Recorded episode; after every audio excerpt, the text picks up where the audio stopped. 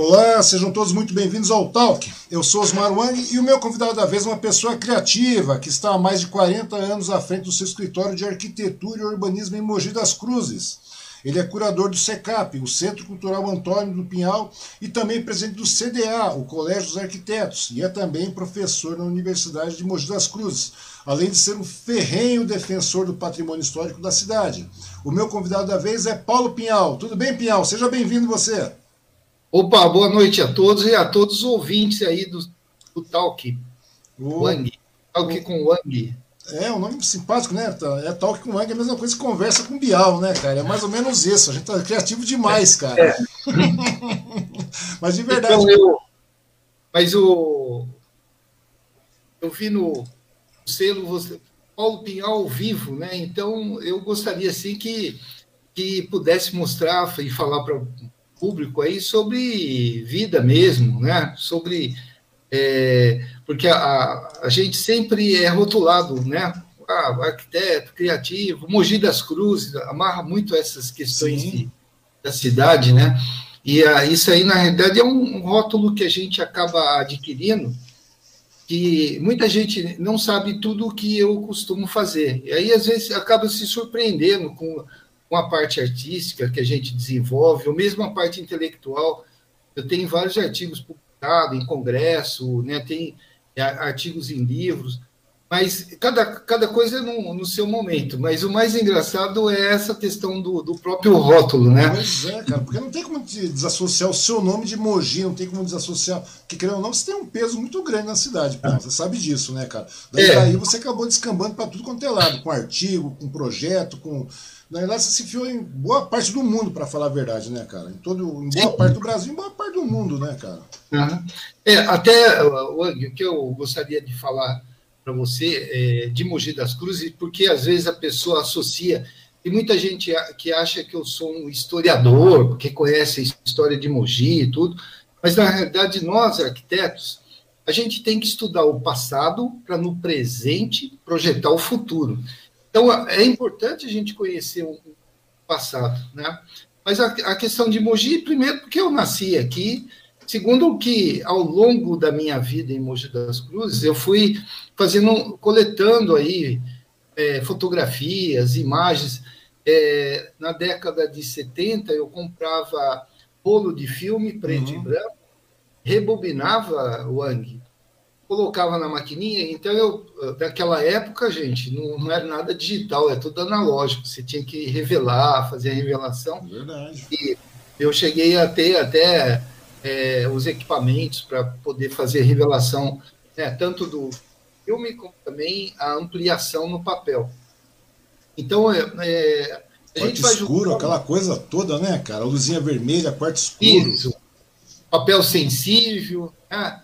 É, o mesmo filme tinha a, filme mais sensível, filme é, mais, é, mais sensível à luz, outros não, não tão sensível, teria uhum. que usar um flash, alguma coisa assim, mas o resultado final é que eu, eu acabei criando um acervo pessoal da, da cidade e hoje ainda eu tenho uns dois mil negativos que eu só revelei negativo e não ainda não transformei em diapositivo. Né? Uhum.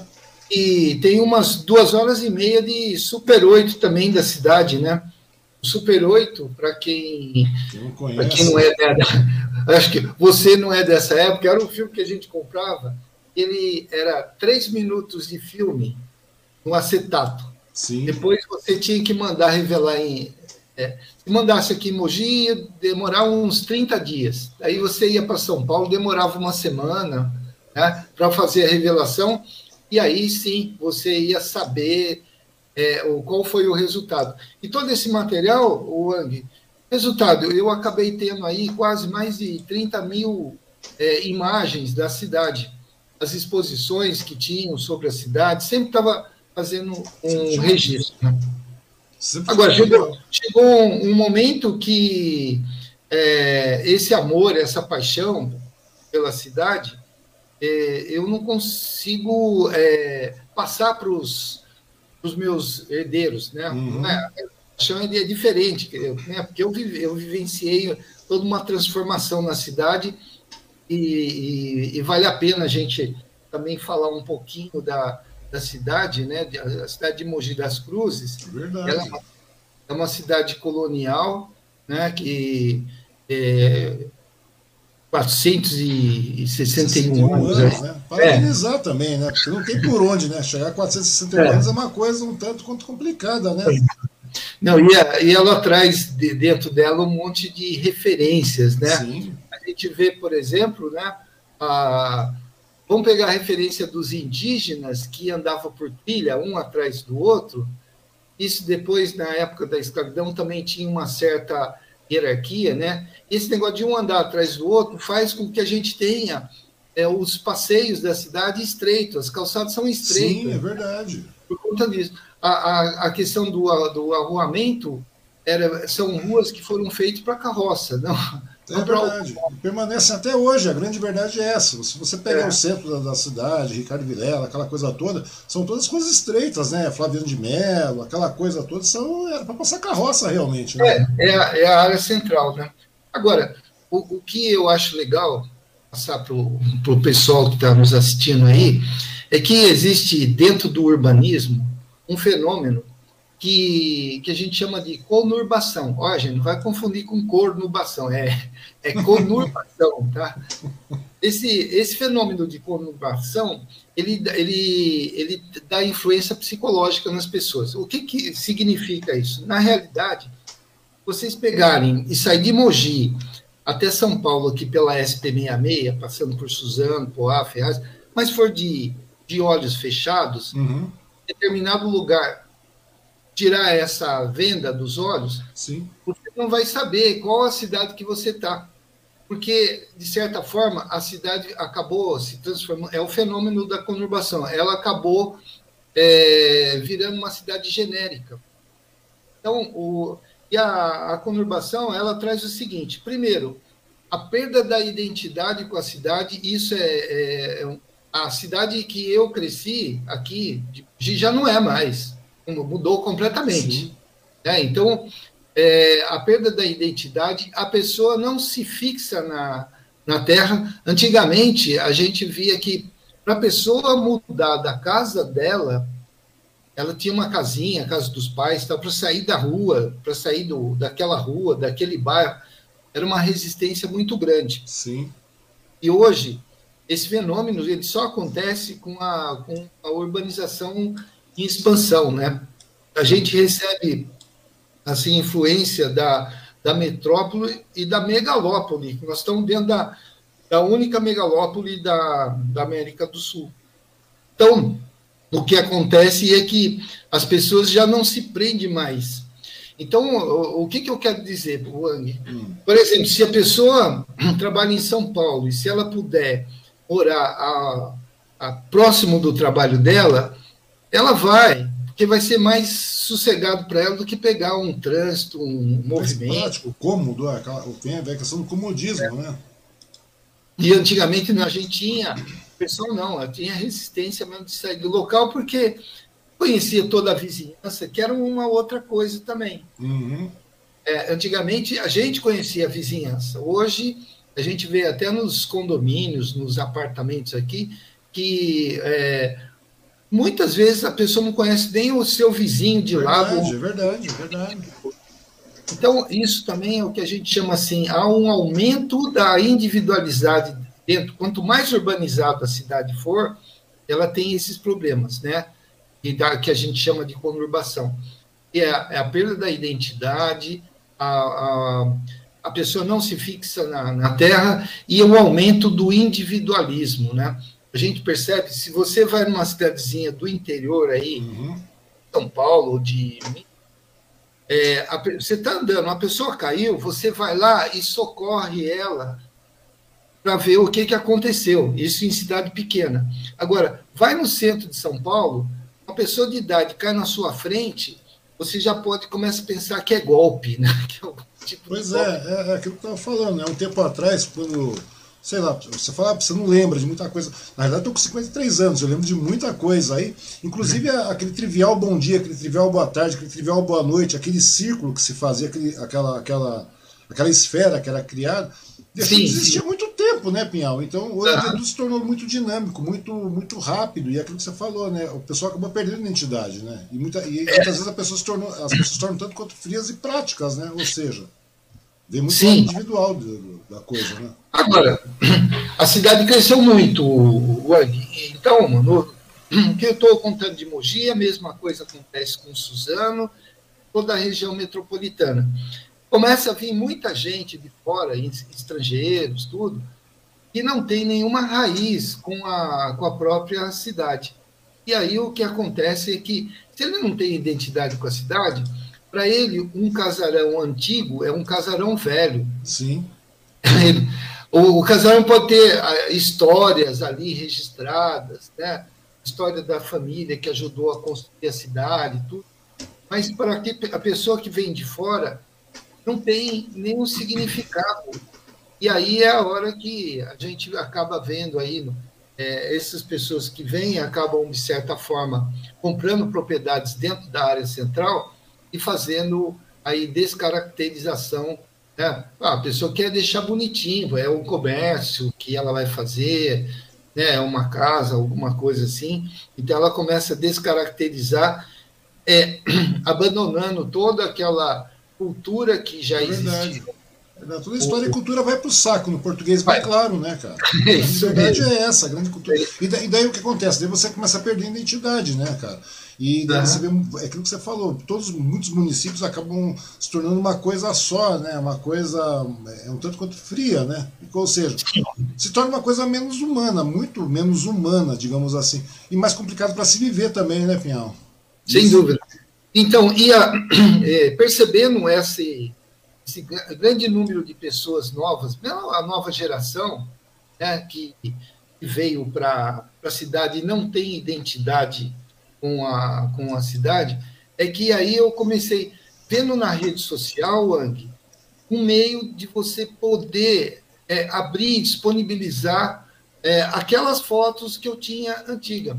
Uhum. Aí, a, o primeiro momento que foi muito legal, que eu comecei com Mogi das Cruzes reconhece e colocava uma foto antiga que até hoje roda por aí. Uhum. E a, eu, quando coloquei, coloco na rede social, é, de certa forma, ela, eu quero tornar ela pública. E algumas fotos é, sempre existiram, mas existiram assim em acervos particulares, né?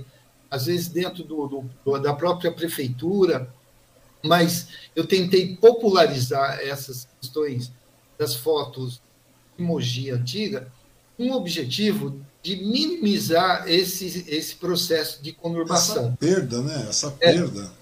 É. A partir do... Você tem uma ideia, né, Pia? Eu sei que a gente interromper, mas eu te conheço desde que eu era garoto, né? Garoto, garoto, garoto mesmo, que você estava iniciando arquitetura, aquela coisa toda, montando escritório, e você, é, traba... você ia, usava o serviço da copiadora da minha família, no centro da cidade. Sim. E era aquelas cópias heliográficas, aquele monte de papel vegetal que você chegava lá, que na época não tinha nada disso, não tínhamos a digitalização, não tínhamos os meios eletrônicos. E daí muitas vezes, eu me lembro de algumas situações onde você aparecia com algum, algumas fotos, né? Você fotografava, você copiava aqui na base da Xerox. Eu não sei o que você ia fazer com aquelas coisas, com aquelas fotos, né? Na época, porque para mim na época eram coisas, você não conhecia, eu era garoto, eu tinha o quê? 15 anos, 14 anos, alguma coisa, nem isso eu tinha. Né? Uhum. Você já estava lá, tal, já trabalhando em cima disso. Você já fazia essa distribuição de material fotográfico, de memória das, da, de Mogi das Cruzes, porque você eu vi que você distribuía esse material, não era só a heliográfica que você tira lá, não era só. Como é que era isso aí? Como é que você fazia naquela época? Nossa, você, você lembrou de um jornaizinhos que eu fazia. Nossa, eu fazia todo normografado. Depois acabava é, fazendo as cópias e distribuindo para o pessoal. Mas é, gozado. Nossa, essa história é bem antiga, hein? Pois é, pois é. Você foi pegar lá. É, é, eu tive a oportunidade, Wang, de. Eu criei um personagem chamado Tempo. Uhum. E esse personagem era um estudante que era, a gente estava vivendo ainda um, um período de, de, ditadura, né? Então, ele, esse personagem é era o comecinho da abertura, mas não sabia se era abertura mesmo. Então, ele era um, um personagem que ele ele, Isso é década de 80, né, Pinhão? É, ele descia a lenha. E eu comecei a desenhar no Diário de Mogi, e o, na época o Diário de Mogi claro, tinha anúncio da prefeitura, do estado, então ele tinha que ser comportado nas suas colocações, uhum. mas como eu tinha um quadrinho dentro do jornal, esse quadrinho ele, ele fazia um contraponto. Então, ele falava mal do Maluf, falava mal do, do, do, do governo, das coisas que estavam acontecendo, ele era bem radical mesmo, né? E, e é claro que a história de Mogi, ele passa, eu Estou lembrando aqui uma história que eu fiz da passagem de Dom Pedro, quando deixou as bandeiras aqui, mas eu fiz de uma maneira assim humorística, né? Uhum. De repente, na, na história aparece o duelo do, do Rubens Magalhães com o Valdemar Costa Filho, que não, isso é verdade mesmo. Um chamou o outro para fazer um duelo armado aqui em Mogi das Cruzes, né? Eu registrei isso aí por meio do próprio desenho. Tá? Agora, é claro que eu sempre senti que é, quanto mais a pessoa está informada sobre a cidade, mais paixão ela vai criar pela, pela cidade.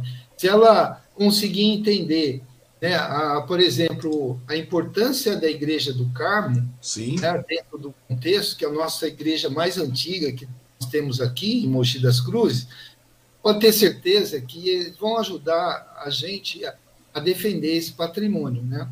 A, a Igreja do Carmo, ela tem aí 400 anos aí, um pouquinho mais de 400 anos, e a técnica construtiva, as pinturas internas são muito ricas, né? Sim, e, e, e olha, tem muita gente, eu, a gente se interage demais com várias pessoas. Eu conheço muita gente que não nunca foi no Teatro Vasque, é mogiano, mora aqui há muito tempo e nunca foi no Teatro Vasco. A mesma coisa, não conhece o, a, a Igreja do Carmo, né? Nós temos duas Sim. igrejas, né? ordem primeira, ordem terceira, né? e, e é, é gostoso quando as pessoas começam a descobrir é, essas riquezas que nós temos aqui em Mogi das Cruzes. Né? Não só a questão da, do patrimônio, mas a gente tem riquezas naturais aí, né? A própria Serra do Itapeti, né? a Serra do Mar. E agora começa a gente ver um, assim, um movimento no sentido de, de redescobrir mesmo. É, de redescobrir isso aí, né? É. Estava conversando com o pessoal aqui do, do de uma equipe de bushcraft, né? Aquele pessoal que vai, daqueles rolê no mato, inclusive é, é o pessoal chama a, a, a, a trupe deles chama-se é, rolê no mato. E a Sim. função deles é redescobrir esse, esse lado todo aí, porque nós temos, né? Nós temos um, um monte de bioma aqui que a gente nem se dá conta, não é verdade? Sim, sim. Não, e, e, e bom, riqueza que nós temos na cidade. Eu é, estou fazendo um, um projeto com uma cliente e a gente uhum. vai hidratar todo o banheiro, né? mas eu aí, para ela ter essa sensação, eu lembrei do Hotel Vitória, não sei nem se você conhece. Não. Nós temos um Hotel Vitória em Sabaúna, que é fora de série, cara. Ele tem um ofurô todinho envidraçado, né? Uhum. E a, então, é, quando você começa a conhecer a cidade e seus arredores, aí sim, aí a paixão aumenta mais, né? Mogi das Cruzes é o segundo município em extensão, depois da, da própria cidade de São Paulo. Né? Uhum. E a gente tem muita história aqui. No, nesse, é, no dia 1 de setembro, é, teve uma exposição de peças arqueológicas que está no, no Casarão, e a gente vai e participa de participa vendo, assistindo, opinando. Eu faço parte do Conselho de Patrimônio, né? Uhum. do Conselho de Transporte. tenho minhas, minhas severas críticas aí, a questão de mobilidade na cidade. Sim, sim, tanto que você é. fez vários projetos, né? você mandou projetos para tudo quanto é canto aqui também, né? A grande verdade é. é essa. É uma coisa que eu quero perguntar para você, Pinhal, porque a questão não é, só, não é apenas essa, né? Tem, tem muita coisa. Porque eu acho que você tem uma contribuição bastante grande aqui, não só para Mogi, porque Mogi é uma cidade onde você vive, né? Eu acho que às vezes deve ser até difícil para você viver em Mogi, né, cara? Eu não sei por quê. Porque eu acho que. É, eu ia perguntar isso para você, né? Porque eu já te conheço faz um bom tempo, a gente vê a evolução, vê a coisa toda. Mas vamos começar, vamos pegar o começo. Vem cá, Pinhal, você é um cara é, relativamente jovem, a grande verdade é essa, né? É, tô, tô, tô, com menos de 100 anos. É, tá com bem menos de 100 anos, então você é um cara bastante jovem. Me conta uma coisa, cara. Há 40 anos, você está tá, você tá à frente do escritório há quanto tempo? Mais de 40 anos, né? Então, é, são 41 anos de formato, 41 anos de escritório, 40... mas eu tinha é, tinha construtora antes, né? Antes uhum. disso tinha construtora. Tá, mas como é que você optou por, por esse para cair nesse segmento? Porque aquilo que eu estava te falando antes, né? Como eu tinha conversado com a minha ex-mulher também a respeito disso, eu falei, o Pinhal não é um arquiteto, o Pinhal na realidade é um artista. Esse cara é um artista. Ele, porque a arquitetura acho que é um meio que você achou para dar vazão a isso na, na, naquele período também, né? A grande verdade é essa. Olha, olha o Wang, o meu, meu pai era mestre de obra, né? Uhum. A, a, a torre da da igreja de lá de Itaiaspeba, uhum. foi ele que construiu. Ele, meu avô também ajudou a colocar o portão do, da chácara do Barão de Jaceguá, e a gente já tem, assim, na família já tinha o pessoal que mexia com, na área de construção. Né? Eu, eu cheguei a fazer curso é, de, de, técnico de eletrônica no, uhum. curso, e eu achava legal, era exatamente mundo eletrônico, gente, não estou falando antes do computador, nem existia computador. Sim, sim. Existia, por exemplo, fotocélula para bater a palma, acender a luz. é uma tipo modernidade de... fora de série, né, é. cara? Mas a habilidade de desenhar, eu sempre, eu sempre tive a habilidade de fazer desenho. E aí eu, em contato com um primo que era arquiteto, o Aristeu, ele viu uma exposição que eu fiz na cozinha da minha casa, com os desenhos, e ele falou: pô, meu, você podia fazer arquitetura, né? Porque o desenho é uma linguagem universal. Eu já viajei para vários países e uhum. quando você tem dificuldade, você pega um pedaço de papel e desenha lá um copo d'água, não importa que, que língua que o cara está fazendo, se é árabe, se é chinês, não importa. Você escreve, faz o desenho, mostra, o cara consegue entender. Então, eu, eu tenho a facilidade de desenhar, e é claro, o lado da, da arte, eu na cidade de Mogi, uhum. junto com o Maurício Chaer e mais um, um, grupo de artistas, nós tivemos o grupo Pitanga. E o grupo Pitanga, eu já era, já estava fazendo arquitetura. Ele, a gente fazia algumas coisas assim, por exemplo, nós embrulhamos a Praça da Matriz, embrulhamos a praça inteira da Matriz. Né? Uhum. A Santa Ceia na frente do Teatro Municipal. Ah, eu, eu fiz um painel, o muro todo do Coronel Almeida. Né? E, e fora as, as experiências contemporâneas que nós fizemos no, no, lá no Xangai, na Praça do Xangai. Essas experiências contemporâneas era, na realidade, para testar o comportamento humano. Uhum. Eu tenho até uma é, gravada no Super 8, que a minha proposta era que as pessoas andassem de costa. É, é, o arquiteto consegue fazer isso, Wang. Quando a gente pensa em circulação nos edifícios, Sim. você pode ter certeza que na cabeça da gente, tanto para entrar num teatro, para circular dentro de um, de um supermercado, por que, que o pãozinho fica lá no fundo? Você tem que passar toda a prateleira.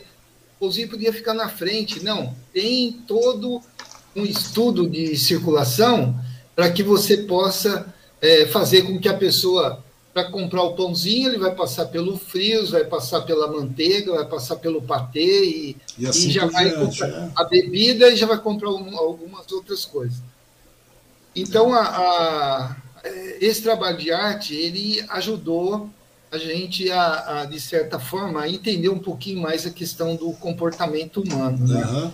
E até teve uma experiência, eu, Maurício, isso, isso que, a, que a gente conta, tem tudo o registro que saiu em jornal, tudo, foi foi uma, uma coisa interessante que aqui na Rua Boa Vista cortaram algumas árvores Sim. centenárias, e aí nós fizemos um movimento, criamos um caixão, colocamos galhos dentro e junto com a criançada fizemos um cortejo pelo centro da cidade.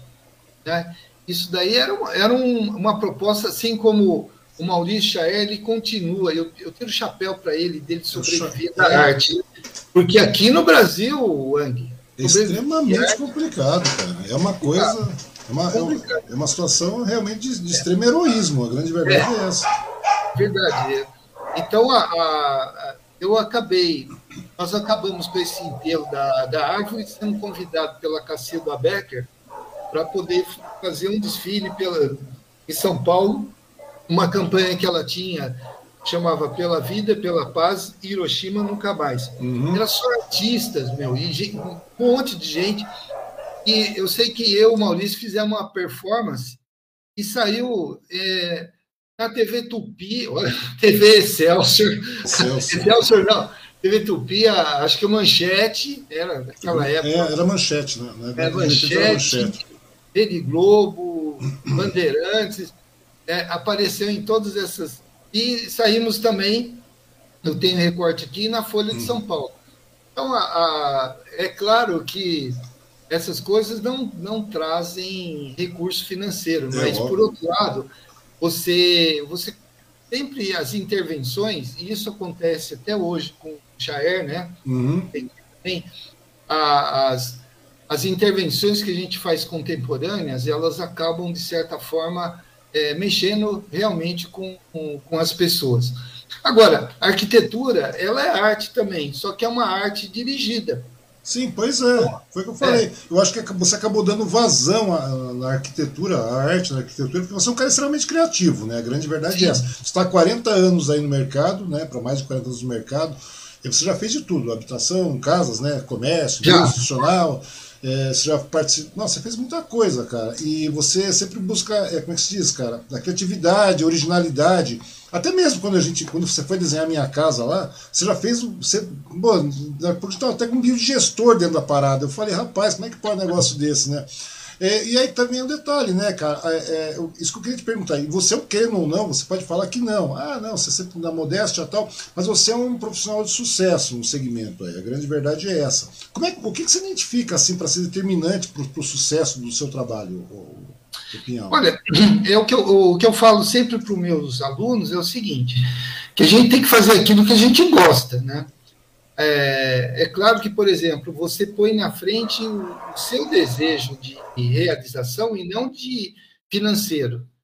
O financeiro é terrível, né? O financeiro, é, você tem que se sujeitar ao mercado, tem que se, é, su, é, se sujeitar aí às condições, às vezes o cliente interferindo completamente, desfigurando toda a sua ideia, né?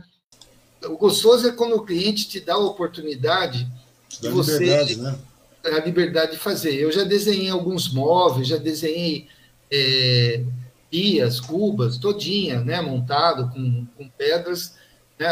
De móveis, eu, eu desenhei um móvel em forma, em forma de folha, o Andy. Uhum. a coisa mais melhor ganho que eu tive foi receber um e-mail da cliente dizendo assim, olha, Cheguei em casa, estou sentado na, no sofá, admirando o móvel e a qualidade que foi, porque foi feito por marceneiros e tal. Sim.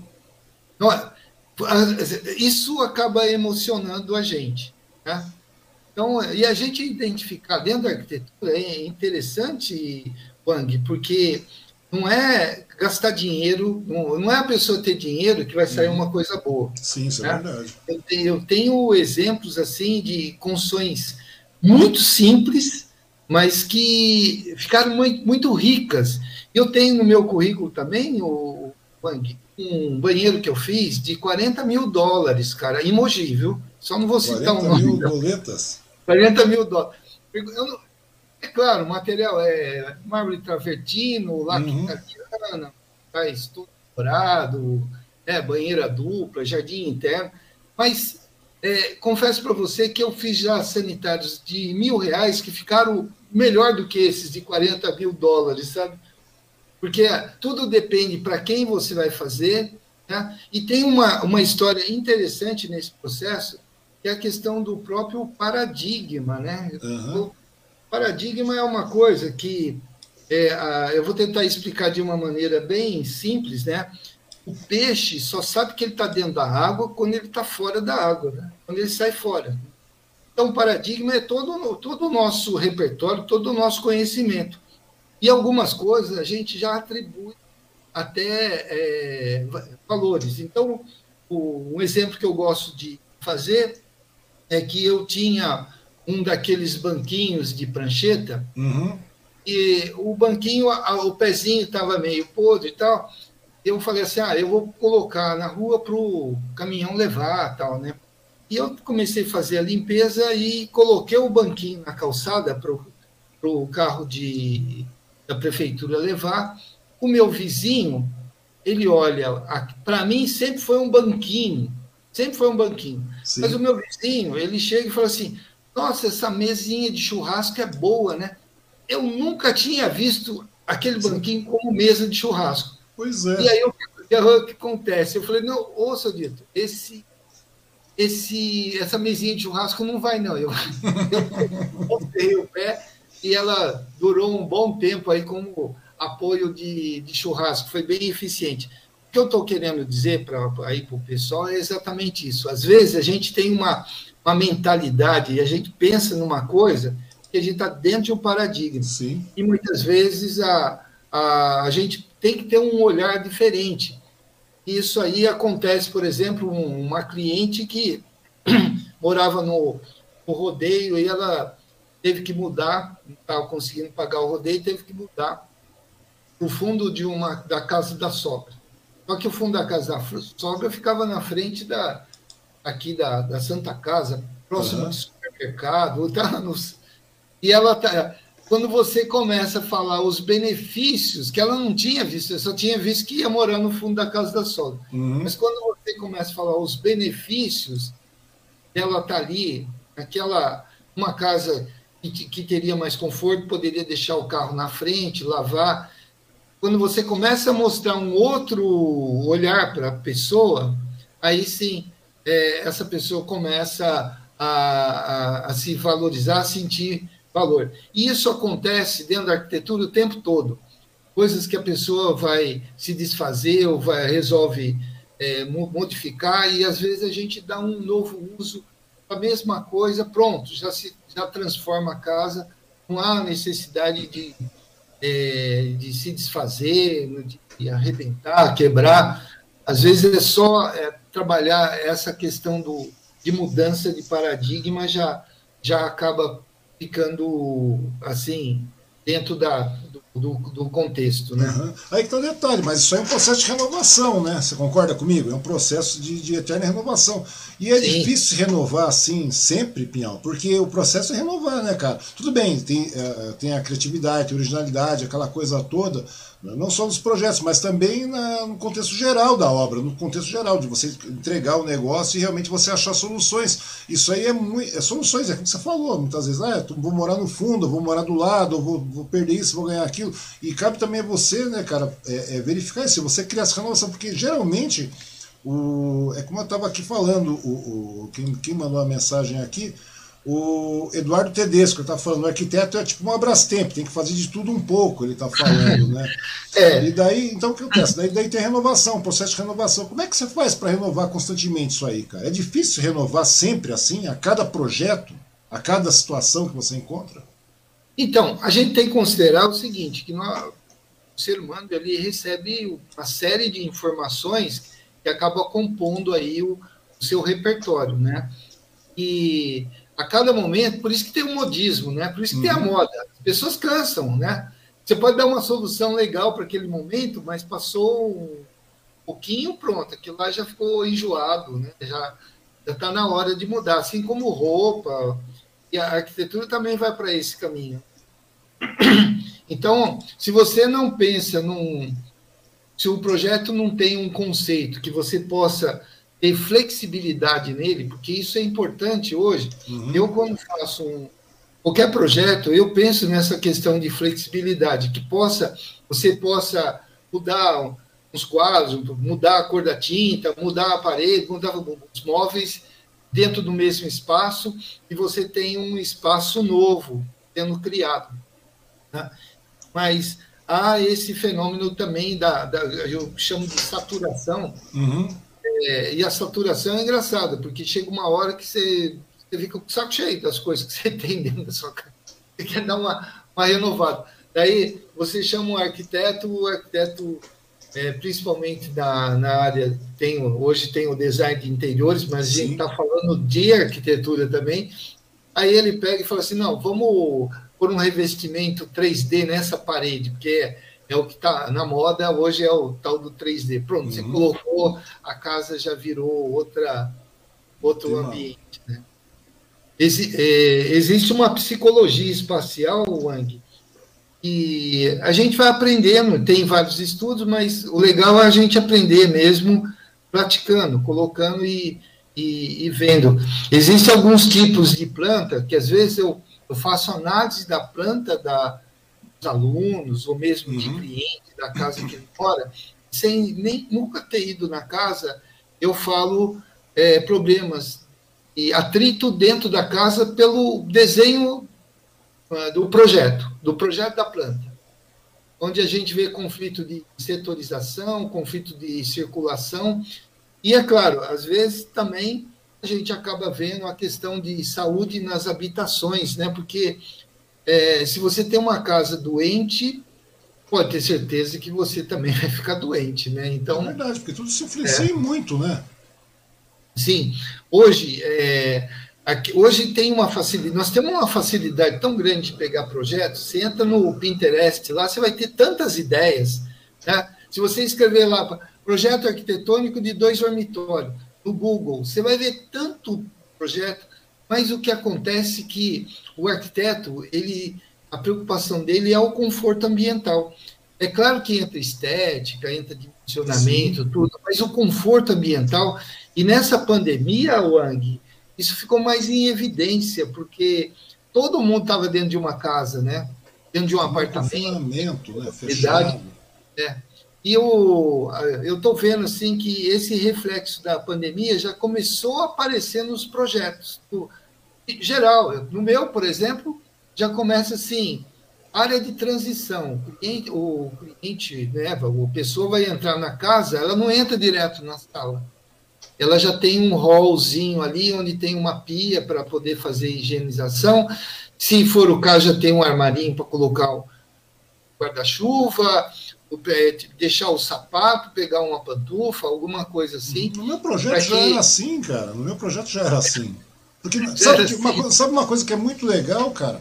É que você, é, eu acho que antes de tudo, porque existe a praticidade da coisa. Que você falou hoje, você vai pegar, você vai no Pinterest, você encontra 300 mil é, é, projetos tudo mais, mas o, o problema é esse, é, é, que antes da pandemia você já, já tinha por intenção conhecer a, a, o cliente particular, você conversar, você conversa, você procura extrair do cliente e, também, e procurar entender, porque é, é, tudo bem, tem, tem a questão do espaçamento, a questão da, da, da, do projeto em si, mas tem também a personalidade do cliente, para que onde a pessoa Sim. possa sobreviver e se tornar saudável, ter uma vida saudável. A grande verdade é essa, né? Para realmente suprir as necessidades de forma dinâmica, tá tudo mais ambientando aquele espaço, né? Aqueles, aquela área que, que que, que Sim, então, é, é, na realidade, Lang, a pandemia meu... mudou ainda mais isso aí, né? É. A pandemia adicionou mais, mais tópicos em cima disso, né?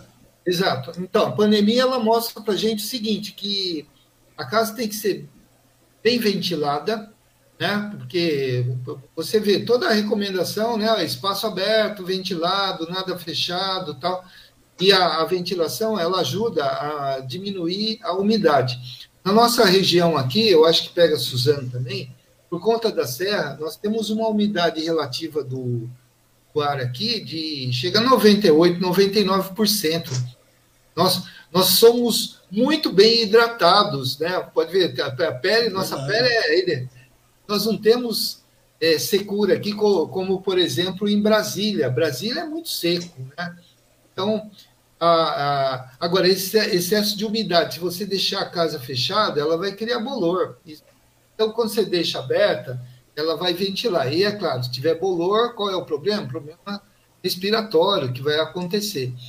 Então, a outra coisa também que a gente já vem trabalhando em projetos já desde a década de 80 é a questão da própria iluminação, né? Uhum.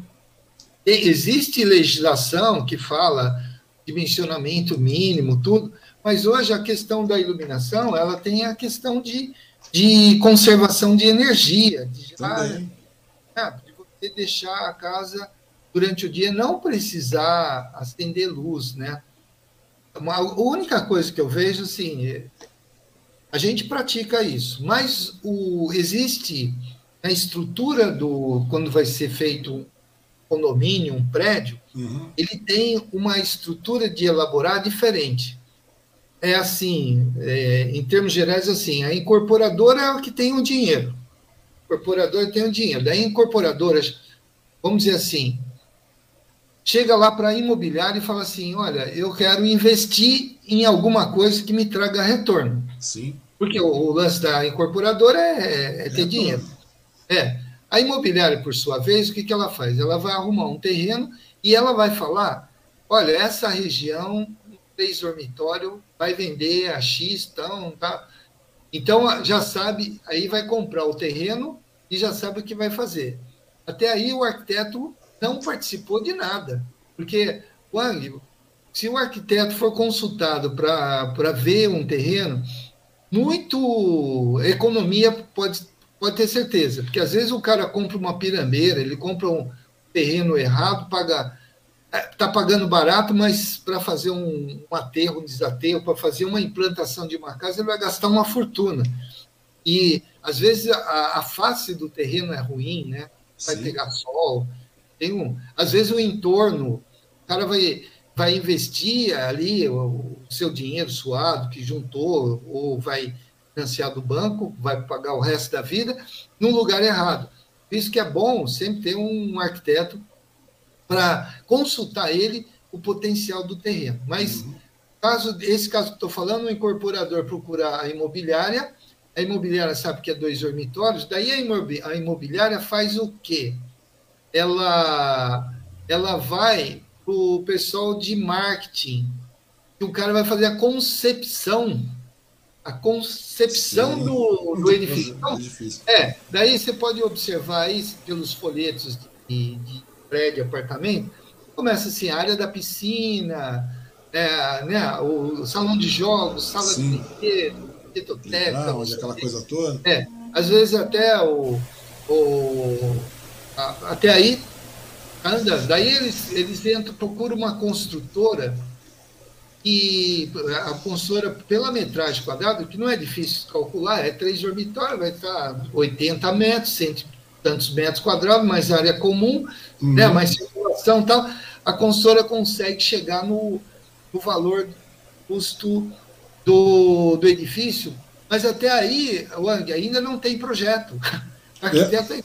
não participou do, o arquiteto, quando a gente chega num caso desse aí, que é muito comum, resultado, a gente já. É claro que a construtora ela pensa num caixote, né? Então, você tem que trabalhar. Não pode inovar muito na questão do de sair do orçamento da construtora, uhum. é ficar amarrado com eles lá. O, o espaço, a metragem quadrada, como você tem, você tem que definir, porque tem ainda é, a própria lei de usurpação do solo, com os recuos e tal, e aí você tem que acabar se adaptando à, à área. Olha, tem, tem que criar 83, 115 metros quadrados e aquilo lá tem que se conectar. É, o resultado que fica uma margem muito pequena para o arquiteto, arquiteto poder, trabalhar. Poder trabalhar né? Ele chega, o arquiteto chega depois que e eu, eu já fiz um monte assim. Em português, bem claro, né? Depois de toda a merda feita, chega o arquiteto, né? Para tentar resolver, é. sanar, é. minimizar o estrago. A grande verdade é essa, né, Pio? É. Olha, eu já fiz aí para alguns condomínios assim. O pessoal trouxe a concepção artística da portaria, aí eu tinha que é, traduzir isso para execução. Não tinha nada, tinha que pegar o desenho e hum. depois você projetar que ficasse igual o pior desse, desse mesmo condomínio foi a, a área de o salão de festa, e o salão de festa dava de frente para uma o lago tal e, e o terreno era uma pirambeira, não daria de jeito nenhum de fazer de frente ao lago, mas é, tinha que ter uma coerência com, a, as é, perspectivas do catálogo, porque Sim. aí não, o cara comprou vendo ali é, que O cara comprou um floreio, a grande verdade é essa, o marketing é florear, não interessa. É, floreio, é. Mas ah, se você observar aí em vários, vários folhetos que são entregues por semáforo ou, ou ficam, às vezes, em lojas de material de construção, é, é isso aí. É, em, vários, é. vários folhetos, vocês não vão ver a planta. O Eduardo está falando aqui, a planta, o mercado está cagando para é, isso. Eu, às vezes eu vê a localização, vê uma conceito bonito tal, vê toda a parte de apoio, né, mas não, não vê a parte do projeto. E pior ainda, gente, vou, vou falar um pouquinho do que acontece, que virou vício aqui na cidade de Mogi. Uhum. Veja bem, Mogi, a gente tem uma frota de automóveis gigante. Para cada dois habitantes, nós temos um automóvel, Wang. Pois é. É. Então você vê o seguinte. Coisa que eu quero conversar contigo, porque você fez vários projetos com, com relação para Mogi, cara. E, e, são coisas que realmente são problemas, né, cara? Que você não tem como você fazer é. planejamento de uma cidade. Você concorda comigo? É complicado. É como eu participei do, de, algum, de várias reuniões do plano diretor. Mas o que eu queria falar, só para não perder o um fio da questão dos, do, desses prédios, que é um, um efeito muito grande dentro da cidade, é que é, o pessoal acaba fazendo um edifício com por exemplo, é, uma vaga ou duas vagas de automóvel. Às vezes, a maioria, a gente vê vários edifícios aí com uma única vaga de automóvel. Tá? E aí o que acontece? O carro, a família hoje, às vezes, tem mais de um carro. E aí, se ele não consegue alugar outra vaga, o que, que ele vai fazer? Ele vai deixar o carro na rua. Então, se você passar ali na, aqui em Mogi, lá de César de Souza, ali na João 23, tal, né? quem, quem é de César sabe disso aí, vai ver um monte de carro na rua. Ah, estacionado na é, rua. É, e o pior, mesmo na, na, no Alto de Ipiranga, é, é, isso pegou a cidade inteira. Você vai numa festa que é convidado para ir no. E vai usar o salão de festa, você não acha lugar para parar o carro. Verdade. Isso, isso aí é, é, é um. Assim, eu isso acho. inúmeras vezes comigo, com é. meio mundo, com você já também, né? Óbvio. É que ó, ó, o empreendedor ele quer tirar o máximo de proveito daquele terreno. Então, por isso, se dá para fazer 400 unidades, opa, dá para fazer 400 vagas de automóvel, é isso que dá, ó, deu tal, e joga depois. Quem vai se virar é a, é a comunidade, é tanto quem comprou, né, que sofre, uhum. como também a própria cidade. A gente vê, eu citei a João 23 porque nós temos lá um, uma ciclovia e de tanta prefeitura cansar de multar, parou, não multa mais. Agora perdemos a ciclovia para o carro estacionado. Verdade, isso é verdade, lá no João 23. Né? Mas, mas é, é, é o que, agora, quando tem um trabalho de arquiteto, e aí eu queria citar um arquiteto já falecido, o Martins. Martins, na década de 60, ele constrói do Guarujá é, uns apartamentos lá de 100 metros quadrados e ele coloca é, quatro vagas por apartamento. Na década de 60, que tinha pouco carro. Sim. Quatro vagas. E aí eu, Martins, mas por que, que você fez isso? Ele falou: olha, na época eu pensava assim: o cara vai receber um, um, uma visita, o cara não vai deixar o carro na rua, ele deixa dentro da, da vaga, né? Esse, é, ele ainda provava que, que saía muito. É, que era viável aumentar o número de vagas em qualquer tipo de, de apartamento. Mas só para dizer desses apartamentos lá do Guarujá, hoje esse apartamento ele está na faixa de 2, 3 milhões de reais, uhum. tem fila. Tem fila exatamente pelo número de vagas de estacionamento. Então, o empreendedor, ele pensa, muito a. Ele pensa a muito dentro do caixote, né? Dentro, é, ele pensa é. muito dentro do caixote em curtíssimo prazo, né? E a curtíssimo é. prazo. Ou seja, Agora, a intenção é fazer a venda e depois dane-se o comprador, né? A grande verdade é essa. Agora, você imagina assim, você poder comprar um apartamento que tenha quatro vagas. Pô, maravilha, maravilha. Você vai, você vai acabar, de certa forma, esse, esse apartamento vai ter um valor bem maior do que hum. esse. Você pode ter um apartamento grande lá com duas vagas ou uma vaga. Isso é verdade. Mas a arquitetura é isso aí, né? Então, e nessa linha de raciocínio, porque você sempre tem uma visão tanto quanto. Você sempre foi um cara um tanto quanto visionário, essa que é verdade também, né? Criatividade. não, é verdade, né? É, algumas coisas dão certo, viu? É, não, uma boa parte das coisas dão certo, a grande verdade é essa. E daí, com essa mesma mentalidade, você acabou indo para outro. Você fez projeto para o estado inteiro de São Paulo, em, vários, em várias partes de São Paulo, Rio de Janeiro lá em Manaus, lá que é lá Manaus. no Cafundó do Judas, né? É. Esse já foi. Porque é difícil, cara. Você. A gente tá falando. Porque você vive do. Você é, é, é, trabalhando sendo arquiteto já de tanto, de tanto tempo, de quatro décadas aí no mercado, você vê que tem muita gente que é arquiteto, se forma em arquitetura, fica lá naquilo ali e não sai daquilo. E você não, você já conseguir chegar e ter uma, um, um nome é, em escala nacional é uma coisa muito complicada. É difícil, né? Tanto que muitas pessoas não saem, montam em Mogi, ficam em Mogi e acabou. Montam em Suzano, fica em Mogi, em Suzane, fica naquela coisa. Você não, você foi além disso aí. E além de você pegar boa parte do, do país aqui, você também foi para fora, né, o Pinhal? A gente, muitas pessoas não sabem que você foi, fez, fez projetos internacionais, foi para a China, foi para Angola. E a gente sabe que é difícil projetar, fazer isso aqui, né? se projetar nacionalmente, como você já fez aí. De certa forma, você fez isso. O, como é que aconteceram esses projetos internacionais? Como é que foram os convites? Como é que aconteceu para você chegar na, a sair realmente projetar lá fora? Ok, bom. Bom, primeira coisa que eu gostaria só de falar, uhum. a gente nós começamos o nosso papo com rótulo, né? Que Sim. a pessoa acaba rotulando aí, elogiando e, e vai por aí afora. Então, é, quando você sai fora da, aqui da cidade, é, as pessoas te veem com outros olhos. Uhum. Por exemplo, quando eu fui fazer o projeto em Manaus, eu tive, tinha é, reunião lá com, as, com a construtora. Aqui eu era, era um profissional a mais. Lá não, Sim. eu era o arquiteto de São Paulo, Wang. Você precisa ver, os caras até fizeram um jantar especial para apresentar o arquiteto de São Paulo para a sociedade lá. Uhum.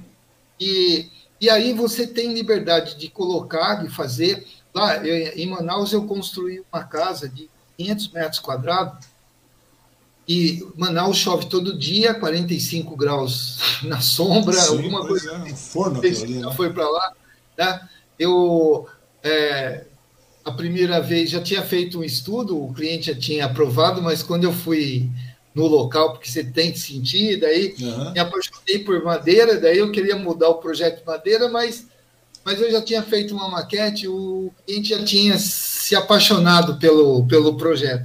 Mas eu cito assim, conforto ambiental, uma casa de 500 metros quadrados, só tinha ar-condicionado no quarto da minha cliente, que ela acostumou a gelar o quarto e dormir de cobertor. É, é, é o psicológico, casa, é o psicológico. É, aí, já casa, de, aí já é problema de análise, você não tem, não tem que é. fazer também. Mas a casa inteira a gente conseguia, porque a arquitetura é possível isso, né? Eu consegui é, deixar a casa inteira numa, num local onde dá 45 graus de temperatura sem só com um ar condicionado. Né? O resto era todo espaço livre, ventava, circulava uhum. ar. Né? Isso aí foi muito bom.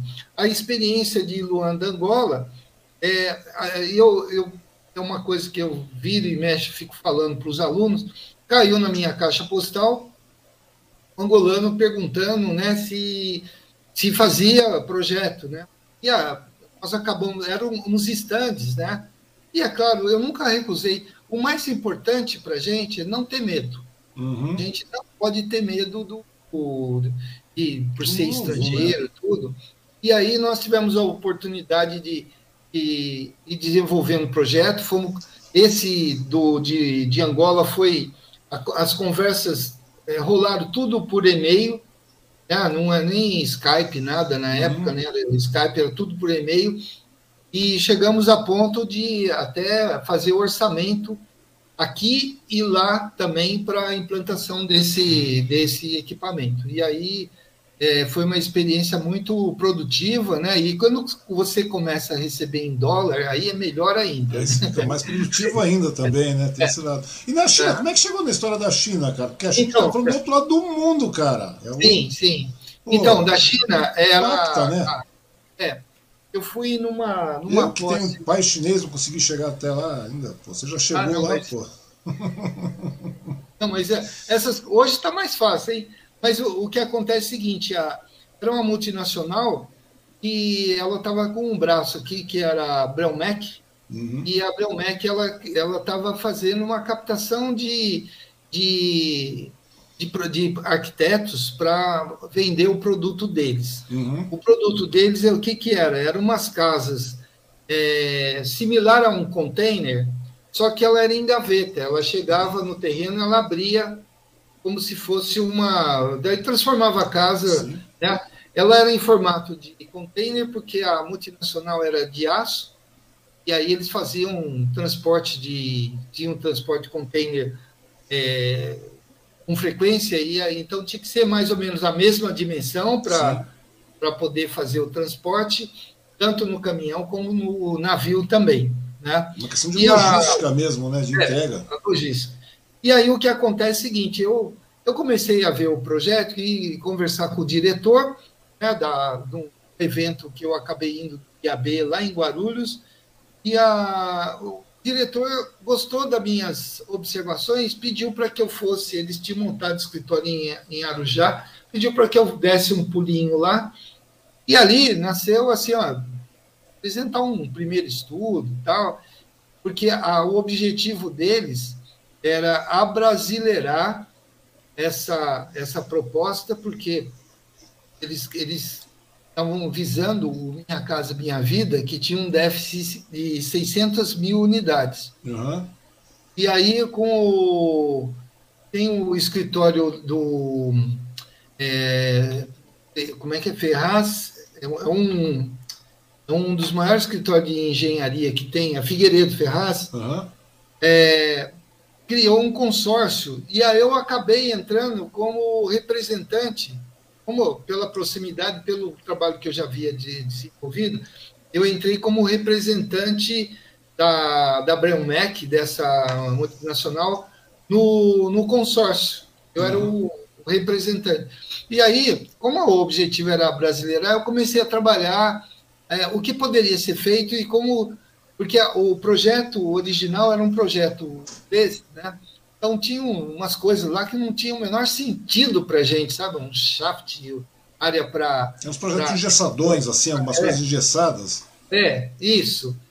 E aí a, as modificações que eu fui fazendo, eles foram gostando, eu fui fazendo composições, tentando quebrar esse conceito de casa de lata. Né? Hum. E aí o eu acabei recebendo até um elogio do, do Jeff, né, que era o, o, um dos diretores britânico lá, que é multinacional. É, tem a hora que você estava fazendo reunião, aí era via Skype mesmo. Sim. Cara na China, outro na Inglaterra, outro em São Paulo, em Mogi, eu fazendo apresentação de projeto. Isso com o Skype, tá? Não era, não era Hoje está muito mais fácil. Naquela Sim, é época é lá. Na época era complicadíssimo, ah, né, cara? É. Mas a, no final, a gente já comecei a desenvolver um hotel, porque o, o dono da multinacional, o Wang Loel, acho que era o Wang. Também. O Wang também, né? O Wang lá é tudo é. primo, cara, tudo parente. Eu acho que, é. então, eles estavam para comprar um terreno na, ali na, aí, na Ayrton Senna, uhum. com com a aqui é Mogi Dutra, ali na esquina, lá, não é? Porque pegava, era um terreno que até eu ajudei a arrumar esse terreno aí. Hum. Pegava, tem a linha do trem ali, estaria próximo da estrada, esse showroom e o, e o cara queria um hotel. E aí eu começamos a trabalhar em todos esses projetos, até que eles, é, na questão do estudo de viabilidade das casas aqui no Brasil, uhum acabou se inviabilizando. Ela conseguia chegar à casa completa, com equipamento, sanitário, pia, tudo, conseguia chegar no navio por 8 mil dólares. Mas quando saía, dava, saía do, do, do navio e por causa dos impostos, Sim. colocava na, no. Depois já, já saltava para 32 mil. Negócio Absurdo, disparado. Né, e até chegar no local, já estava aí mais de 70 mil e acabava. É, o risco era muito grande, e desavaliaram que em, em, cada unidade eles iam ganhar 2 mil dólares e acharam que não, não, valia a pena, acabaram indo embora da América do Sul. Foram embora, fecharam. fecharam é, são, são questões, por questões políticas e tributárias, a grande verdade Sim. é essa, né? A é. grande verdade não, é essa. Não, é a, a, a quantidade de tributos que nós temos aqui no Brasil é muito grande. Mas o que sobra nisso daí, Wang, é a experiência de que, e hoje, eu falo isso para os meus alunos, né? Uhum. A gente tem muito mais facilidade de fazer trabalho internacional. É, um desenhista de AutoCAD ou Revit, que a gente ensina lá na universidade, na China e na Índia, ganha na faixa de 8. O cara não é, é só desenhista, ganha 8 uhum. dólares por hora. 8 dólares por hora dá 40 e poucos reais aqui no, no Brasil por hora. Sim. Então, salário muito bom para desenhista, né? 40 e poucos reais por hora, né? Então, e, e não é difícil de conseguir. Se começarem a, a mandar currículo e, e hoje todas essas ferramentas que a gente tem interativa, né? Sim.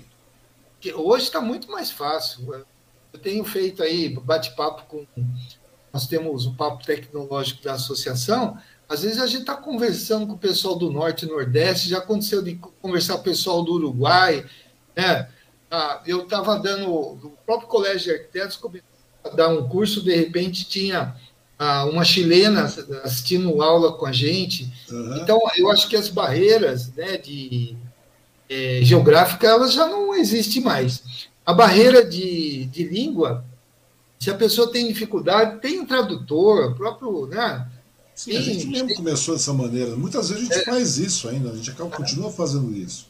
Agora, por que, que a gente tem um grande número de profissionais aí parados? Porque é, aí entra, volta de novo no, na conversa do paradigma. A pessoa tem que quebrar. A pessoa fala assim: ah, para mim, bom, para mim viajar, eu tenho que saber o inglês e o francês, pelo menos o espanhol. Ah, eu tenho meu irmão, ele já deu acho que umas duas voltas ao mundo aí, o, o que mora no Rio de Janeiro. Uhum. Ele diz que ele, ele fala o inglês sem sotaque. Qual é o inglês sem sotaque? Apontando só. pois é, cara. Esse é o inglês dele. É aquilo que você falou no começo, né, cara? Na pior das hipóteses, é um desenho, cara. Desenha. Todo mundo sabe o que é um copo d'água, né? Todo mundo Isso. sabe o que é um hambúrguer. É. Todo mundo sabe o que é tudo, cara. Ou seja, você tem que realmente ter um pouco mais de, de, de atitude, né? A grande verdade é essa. Sim. Então, é, o, eu, eu só vou fazer uma similaridade que para as pessoas poderem entender. Então, por exemplo, é, daqui de Mogi é, se eu penso em ir até o Rio de Janeiro, é uma distância, né? Então, é uma distância que vai levar um tempo, tal. Talvez eu tenha que. Tem gente que. que para mim não é nada, mas tem para muita gente é uma distância grande. Tá? Agora, por exemplo, nessa distância grande, se eu for até Guararema, não é nada, porque ele é uma parte do meu caminho. Então, o que, que eu quero dizer? A gente tem que ter um foco e é, para onde a gente quer ir. Então, qualquer coisa que a gente vai indo avançando, às vezes não é nada. Para muita gente, ir até Guararema é uma coisa assim, fora do normal. Impensável, né? Impensável. É, não, imagina, o cara vai dirigir para Guararema, nunca dirigiu, vai dirigir para Guararema, o cara vai ficar a semana inteira pensando como é que ele vai para Guararema. E outro que, que vai para o Rio de Janeiro já tem uma outra cabeça. Guararema é um pedaço, é uma parte. E é, é, mais ou menos assim que eu acabo. É, é muito vendo. mais simples você chegar e falar, vamos, e acabou. Não é verdade? Temos que ir, é. vamos, e vamos embora. E, assim, e assim vão aparecendo.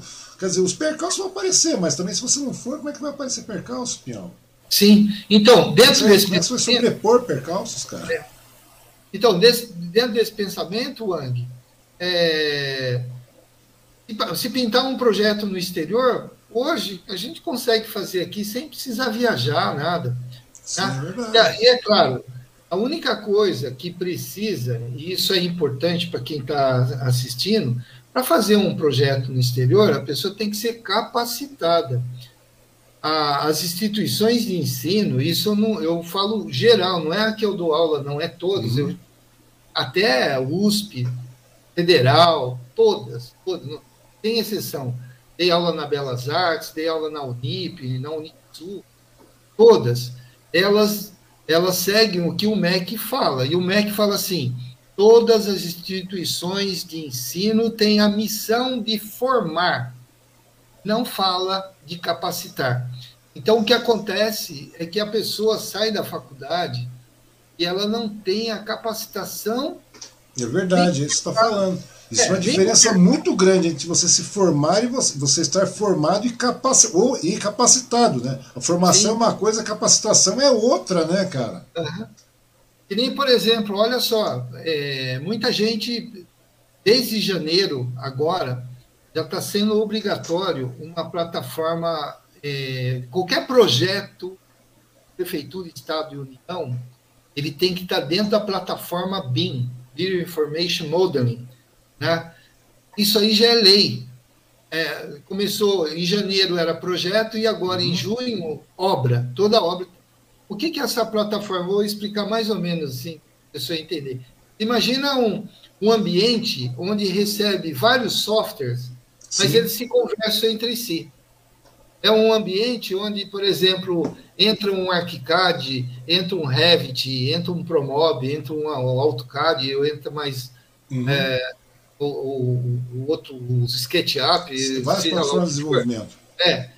A pessoa faz projeto de qualquer coisa, só que ele está num único ambiente que eles se conversam. Então, é, quando, como eles falam que é modelo de informação, hoje é muito comum, o software que a gente trabalha, Wang, uhum. a gente faz parede, a gente já sabe a quantidade de tijolo, sabe qual o valor. A gente consegue hoje fazer o desenho de um projeto e saber a, o quantitativo de, de material, material e o seu valor. Só vai ficar faltando a mão de obra. E é claro, se você ainda atribuir um valor de mão de obra aí pelo, pelo sindicato tal, você tem o custo da obra. Só que aí é que tá, como são, tem vários projetos complementares, tudo isso tem que entrar dentro dessa plataforma. Uhum. A, a maneira, isso lá fora já vem acontecendo já há um bom tempo. Agora, aqui no Brasil, é que começou 2021 a, a, aos órgãos. Esse tipo de coisa ele vai se estender, vai chegar uma hora que é o cliente que quer saber quanto que vai custar a sua obra. Então, essa informação ela é ela é importante para quem vai, porque hoje a maioria das casas a pessoa entra numa construção não sabe nem quanto vai ficar. É verdade. É mais ou menos, é. É, é, é verdade. As pessoas ah. têm, têm essa percepção do mais ou menos, né, cara? E, e isso aí acaba. A, essa nova situação acaba. É, é, me chama. É, acaba é, deixando de fazer a inexistência desse, desse problema, né? porque aquela situação toda que você falou, você acaba tendo o custo da, da, do material a ser utilizado, o custo da matéria-prima, tudo que vai ser utilizado ali, essa até mão de obra, mas aquilo que você falou, se você pegar pelo sindicato, você acaba tendo até o custo final da obra, ou seja, você sabe exatamente o que você vai investir, quanto você vai investir, como você vai investir também, né? Olha, eu queria dar uma, uma resposta para o Eduardo aí. Eduardo, olha, é, capacitação é importante e as oportunidades, como é que surgem? Como é que aparece um bom trabalho para a gente que é profissional, né? É o network, né? Você, você conversar com as pessoas, é você, você se interagir, né? isso é importante. E eu, eu falo para vocês o seguinte: eu, eu dei aula na Belas Artes, e lá na Belas Artes é, hoje o curso lá está R$ 4.500, é uma fortuna. Uhum. Diferente, é outro universo. Né? Agora, você imagina o seguinte: eu estava dando aula na, lá na Belas Artes e estava falando sobre a Basílica de São Pedro, né? explicando como é que é, como é que foi construída tal. E aí me deu um estalo assim, eu falei assim, turma da manhã, tinha 30 alunos, aí eu falei, aqui, quem que conhece a Basílica de São Pedro? Os 30, Wang, 20 alunos levantaram a mão. Uhum. Opa, eu até nessa hora você fala assim, bom, deixa eu, deixa eu rever o meu, a minha aula aqui, é, porque... É, porque de repente vai levar umas bordoadas também, né, é, cara? Porque aquele negócio, quem, quem estuda aí os, os livros de arquitetura, né, tem um livro do Bruno Zev, né, Saber Ver Arquitetura, uhum. os professores mandam ler esse livro e ele fala de toda a arquitetura europeia e tal, mas quando você vai lá e volta a ler de novo, é outro olhar, é outro olhar, é outra história. Tá? E, bom, aí o que acontece? Eu também é, eu montei dois cursos de arquitetura na Unixul. Uhum. E, a, e estava em São Miguel Paulista, também por volta de uns 30 alunos ali dando aula, e eu lembrei da história da Belas Artes, né? Aí, olha só, eu estou em outro ambiente, outro perfil de, de aluno, né? E aí é, eu saquei com a pergunta do seguinte, assim, daqui, quem conhece a Avenida Paulista? Três alunos, três, o cara tá, mora em São Miguel Paulista, três alunos conheciam a Avenida Pois é, cara. É, é, claro que, como coordenador, eu arrumei lá um jeito de da gente levar esse pessoal, porque a, a, essa questão de repertório ela é importante. Então, é, eu já viajei bastante aí pelo mundo, mas eu gostaria assim de sempre usar a máxima do Eduardo Quiniz de Mello, que é assim: se você não puder ir para Paris, vai para Paris. Se você não puder ir para França, vai para Franca. Mas viaja, porque conforme você viaja, você vê. Você passa é, referenciais, Pinhão. Referenciar pessoas, você vê como as pessoas vivem, né? como elas sobrevivem, como é as culturas. Uma das coisas que eu adoro assim, é ver trava de portão. Meu, cada lugar que você vai aqui no Brasil, você tem um sistema de trava, umas chavinha aqui, outra ali cai lá, outra é. Isso daí é, é um trabalho fantástico. Cada região tem um, a sua característica, cercas, vedações. Cada um tem um, um, um tipo porque acaba usando o próprio material do local e a cultura local. É verdade. Isso aí, querendo ou não, você acaba agregando né, na, na, com, com, na sua formação profissional, a grande verdade, na sua capacitação profissional. Porque formação é uma coisa, né? E a sua capacitação vai além disso. Você acaba agregando tudo isso aí, cara. E eu vejo que você é uma pessoa que, que gosta muito de, de, de é, é, de estar antenada, de, de, de captar, Sim. né, cara? Porque, na realidade, querendo ou não, a gente tem que ser um tanto quanto esponja, né, nesse momento. Você tem que olhar, Verdade. observar, observar é. tudo. E, na realidade, em todos os segmentos. Na arquitetura também não é diferente, né? Sim. E, e vem cá, Pinhal, uma coisa que você citou no começo aí, cara, no meio da, da conversa sobre projetos e tudo mais, eu queria entrar com uma, uma, uma, questão contigo aí com relação a projeto de, de cidade, realmente, porque hoje que nem você falou, a gente iniciou a conversa com, com, com uma cidade, né, tá com uma referência, aquela coisa toda, e eu sei que, que você, é, é, como a gente tinha falado, você fez vários projetos, porque é projeto urbanístico de mobilidade, acessibilidade, como você falou, né, é, é, patrimonial, e também com relação ao patrimônio histórico, né, da, o patrimônio histórico que existe, a cultura também, porque a cultura é parte importante no desenvolvimento de uma cidade, né. Nesses projetos todos aí que você fez, cara, é, quais são os mais difíceis que você consegue para implementar, para você chegar e colocar no ar? Até porque eu, eu é. penso da seguinte maneira: eu estava conversando com a, Luci, com a Luci um tempo atrás, com a Luci Bonini aí, numa outra plataforma, e eu fiquei falando com ela com relação à questão de implementar projeto e tudo mais. É, até porque para você poder implementar algum projeto, né, seja de urbanismo, planejamento da cidade, é, para você implementar esse projeto incide em várias coisas, incide muito em política pública, né, cara? Que é a política sim, de saúde, sim. saúde do meio ambiente, segurança, educação, cultura, tudo isso aí.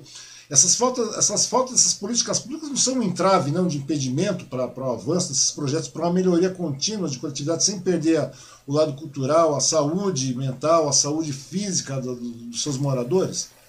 Sim, o, o Wang, o que acontece, assim, eu acho que dentro da nós não, teremos mais uma Brasília, uma, uma cidade todinha arrojada, todinha criada, saída da cabeça do arquiteto. Isso é ilusão. Tá? Hoje, o que a, a gente deve pensar é uma cidade mais humana. As pessoas têm que participar. Quando você fala de política pública, as pessoas têm que participar do processo de crescimento. Tá? Eu, eu, eu vejo assim que a, a, a cidade, do jeito que está, por exemplo, hoje o plano diretor, ele, ele foi para o caminho da descentralização. Uhum. Tá? Tivemos com o Chavedar essa descentralização, é, de certa forma, favorecendo que cada bairro possa ser autossuficiente.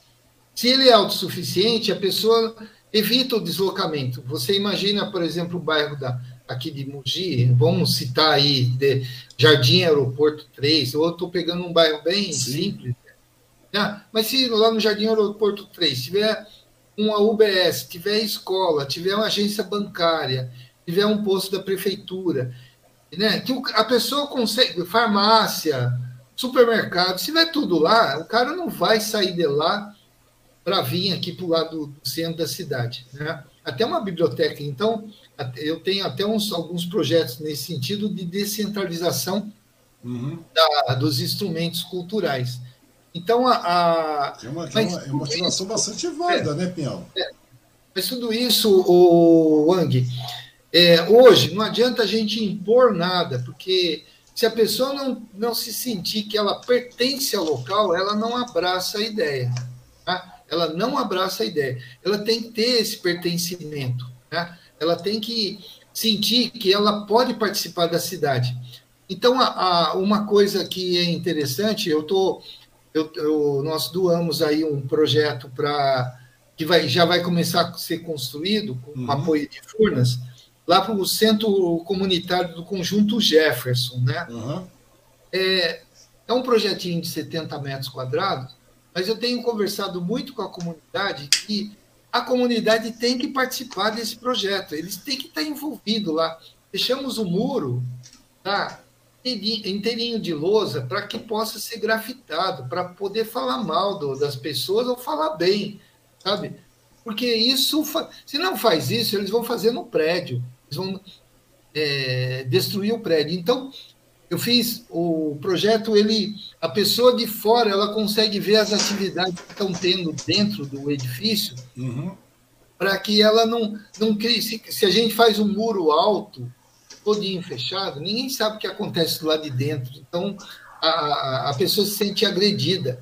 E a gente está querendo exatamente do contrário. Só que isso daí, não adianta, não é arquitetura, é, o, o edifício só ele não é nada, ele precisa das pessoas. Quem vai dar definição de uso, de como que ele vai ser usado, são as pessoas. Sim. E é esse trabalho que atualmente a gente está fazendo lá no conjunto Jefferson, né?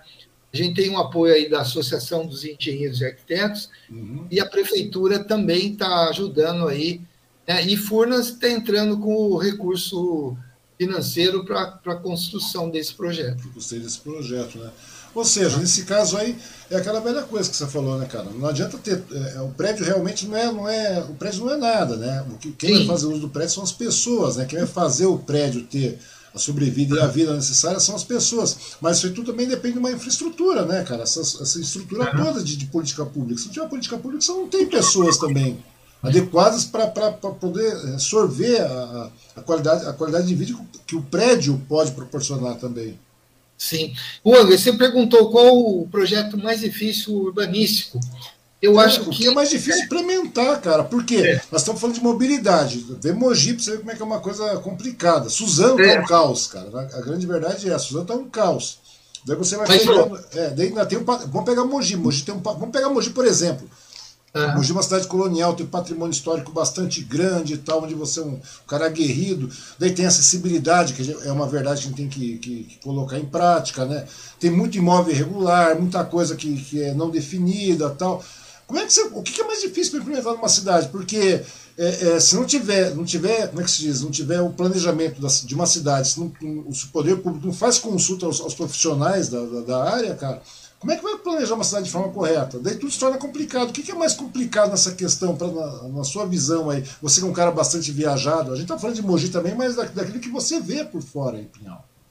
Bom, na questão do. É, há, há necessidade de mudança comportamental, uhum. né? Então, por exemplo, quando você pega o lojista na área central, ele quer parar o carro dele na frente da loja dele, isso aí é um, é uma coisa que ele já acostumou, a ideia é um carro a mais, está ali ocupando espaço. Quando você vê que, por exemplo, nós perdemos a oportunidade, e não foi falta de encher o saco, viu, Wang? Hum. Nós perdemos a oportunidade de se criar um sistema cicloviário é, de emergência. E olha, os coletivos de, de, de bike, nós oferecemos para a Secretaria de Transporte assim: olha, tem que fazer isso aqui e tal. É faixa, é pintura, é cone. Era o sistema é, emergencial nessa pandemia, porque a nossa defesa era assim: é, se o cara vai de bicicleta para o trabalho, é menos uma pessoa no ônibus, o ônibus desafoga, Sim, menos um carro na cidade e talvez menos um cara no SUS também, porque ele vai ganhar saúde ali pedalando, né? Uhum. Só que olha o que acontece, não adianta, não que fizesse a ciclovia, você vai com uma, com uma bicicleta, cara, custa 2, 3, 4, 10 mil reais. Aonde você vai estacionar? Os estacionamentos não têm estacionamento para bicicleta. As lojas não, não têm um espaço para pista. Sim. Então, então fica difícil a gente equacionar isso se a sociedade toda não participa. Né? Então, a, hoje, a Secretaria de Transporte, eles estão fazendo algumas experiências, que nem aquela do... Andaram fazendo aí, de colocar o motorista andando numa uma bicicleta ergométrica e o ônibus tirando uma fina dele para ele ver o, o, sufoco que é um ciclista quando passa o ônibus lambendo ali, porque tem muito ônibus que uhum. acaba fazendo isso daí. Agora, o, o, acho que o meu maior desafio aí na cidade, porque a cidade, ela, de um jeito ou outro, a gente está sentindo que esse, a questão de deslocamento, ela está ela está sendo facilitada pela própria lei de, de uso e ocupação do solo. Uhum. Então, hoje você quer montar o seu escritório no bairro, você consegue montar o escritório, a loja, né, o, o comércio local. Isso tem facilitado muito. E, na, é claro, quando você sai na periferia, o custo da, da terra é menor, né, o custo do, do imóvel é menor, as adaptações são diferentes. Você não vai pegar congestionamento. A gente vê hoje que comércio, muito comércio, o cara consegue vender pela internet, né? o cara faz a pesquisa ali. Está havendo uma transformação, Wang, eu acredito uhum. que essa transformação ela vai dar uma aliviada ali na parte central. Mas o maior desafio para mim como urbanista é o seguinte, aqui no centro a gente tem dois centros diferentes durante o dia altamente vivo e ativo. Uhum. É congestionamento, é gente circulando, é loja, é bem ativo. E à noite, nós perdemos tudo isso. À noite dá medo de andar na. Verdade, vira deserto, né? Tudo deve ser a mesma coisa. À noite, tem, como nós, nós, cidadão, não se apropriamos desse espaço, quem se apropria é o marginal, é a prostituição, é, é o pichador, é um, uma série de coisas. Nós, do meu escritório, já fez várias propostas, tem, é, pedindo na, em uma disciplina de requalificação, do, meus alunos também, de fazer propostas. A gente tem várias ideias para ser aplicadas na cidade à noite. A gente vê, por exemplo, Curitiba, tem lá a rua 24 horas, né? Sim. Você vai, você vai para Buenos Aires, você você tem uma vida noturna, né? Você existe é, uma vida noturna. Você sai de madrugada, você tem. É o pessoal associa a vida noturna com balada. Com, com, com, Não é isso. A vida noturna é Não, uma vida vai... noturna mesmo. Não, você vai Nova York, assim, Paris, assim. É, em Paris, você vai em Pigalle lá, você circula por todo lugar, duas, três horas da manhã, tranquilo, né? Você vê gente na rua, vê lojas abertas, vê, vê vida é diferente do que uh, você vê Mogi das Cruzes, depois das 8 horas, andar à noite, dá medo. Eu, pô, caramba, eu fico com medo de andar no meio da cidade. Pouco movimento, né? Uhum. Bastante pessoas suspeitas. Então, eu acho que o maior desafio para mim na área do urbanismo, hoje aqui na, na cidade de Mogi, e ela se repete para todas as cidades, é você dar uma vida noturna para aquele local. Porque à noite poderia ter o food truck lá, que ia dar uma, uma vida. Nós fizemos um, ali na, na Praça do Rosário, onde que o pessoal chama Praça da Marisa, nós fizemos Sim. um cinema ao ar livre, né? Do lado do Mercadão, a gente propõe que o Mercadão funcione pelo menos 24 horas ou até a meia-noite, mas a rua lateral dele, que pudesse ser uma praça de alimentação. Tá? E que causasse e, avivamento, né? É, e, a, e, os equipamentos eh, de cultura também funcionavam, o Museu da Dona Guilmar, o Centro Cultural, porque eles também têm que ter uma função ali de, de dar vida, de trazer as pessoas. É, o, a própria biblioteca, assim, tem muita gente que trabalha durante o dia não consegue ir. Quando é, vai à noite. É, é, que não se cria, é que não se cria cultura da vida noturna, né, Pinhal? Na realidade é essa. Uma coisa que eu vejo em Mogi, que eu até comecei a conversar contigo em off aí, que eu falei assim que deve ser meio difícil para um cara como você, assim, que é arquiteto, urbanista, uma, é um cara visionário, né? A grande verdade é essa. Não é que seja visionário, você está implement, querendo implementar aquilo que você sabe que funciona, cara. Uhum. Né? Então deve ser um tanto quanto difícil para você morar em Mogi das Cruzes. Porque Mogi das Cruzes é uma cidade que, seguindo aquele, aquele preceito de ser uma cidade colonial tal, ela quer crescer, né? teoricamente vem aquele discurso político de modernidade, não sei o quê, mas nós temos que nos ater à história mogiana, que a gente sabe que é muita, muita falácia, a gente sabe disso aí. Né? E agora já, já, já são esses entraves que já são naturais, né? de décadas, de que a gente já conhece isso aí centenas Sim. de anos. E o que acontece agora? Agora, com, a, com o momento da pandemia, essa, essa, situação toda se agravou, né? A, grande, a verdade é que o negócio tornou muito mais complicado para você implementar qualquer coisa. Sim, não, isso. Eu, eu senti muito na questão da pandemia foi exatamente essa. É, de, do, dessa sistema cicloviário nosso, porque a gente chegou a desenhar, nós chegamos a fazer o. Conseguimos aí que o presidente da CPTM desse um aval e liberar dois metros dentro da linha do CPTM uhum. e Jundiapeba até estudantes. E de estudantes até César de Souza, esse projeto Mogi Viva, ele vai contemplar, tanto que lá o Cláudio do Planejamento, junto com os coletivos, e eu estava participando também desse processo, nós definimos lá os caminhos, porque o, o sistema cicloviário hoje na cidade, ele vai de nenhum lugar a lugar nenhum. Agora, o, o meu pensamento como urbanista era assim: a gente ter o sistema cicloviário leste-oeste dentro da, da CPTM e ter vários sistemas de ciclovia que ia exatamente conectar com esse Leste, esse leste-oeste seria Você, uma linha. Seria uma linha, uma linha principal. Uma, é uma espinha dorsal, né? É, seria uma espinha dorsal e depois começaria a descentralização disso, não é verdade? Isso. Uhum. Então, e, e o, a administração ela tem que ter esse olhar para esse para isso, mas aquilo que eu falei para você, não adianta eles fazem, que nem, por exemplo, a CPT me pediu a contrapartida da prefeitura. Ela, ela dá o terreno, mas e a contrapartida? A prefeitura que teria que fazer, né? Então, são coisas que aí já não depende da gente. A gente faz. Eu sou cidadão ativo, viu, Wang? Então eu sou aquele cara que enche o saco. Uhum. Eu fico enchendo o saco, eu vou encontrando eco, tem um monte de gente que vem me ajudar, né? Da área política, né, é, empresário, é artista. É, tem que fazer barulho, né, Biel? É porque é. é aquilo que eu estava falando, porque isso tudo que você está falando é o seguinte, se você for ver bem, né? Não temos vida noturna, não temos uma área, uma, uma, não temos ciclovias, não temos tudo mais. Ou seja, você começa a dar vazão para outros lados. Tanto que as casas hoje, se a gente for ver, cara, tudo, a gente só vê casa gradeada ao extremo. A gente pega, as áreas de lazer hoje são tudo confinadas dentro de shopping, aquela coisa toda, né? Ou seja. Isso aí é só política pública mesmo, né? O, o a, a, a, política pública para mudar isso, cara, porque para tornar esse negócio mais humanizado, mais, menos mecânico. Porque tá, você percebeu? A grande verdade é essa. As casas abertas, as, aquela tranquilidade deixou de existir, cara, porque, querendo ou não, é uma questão de urbanismo, né, cara?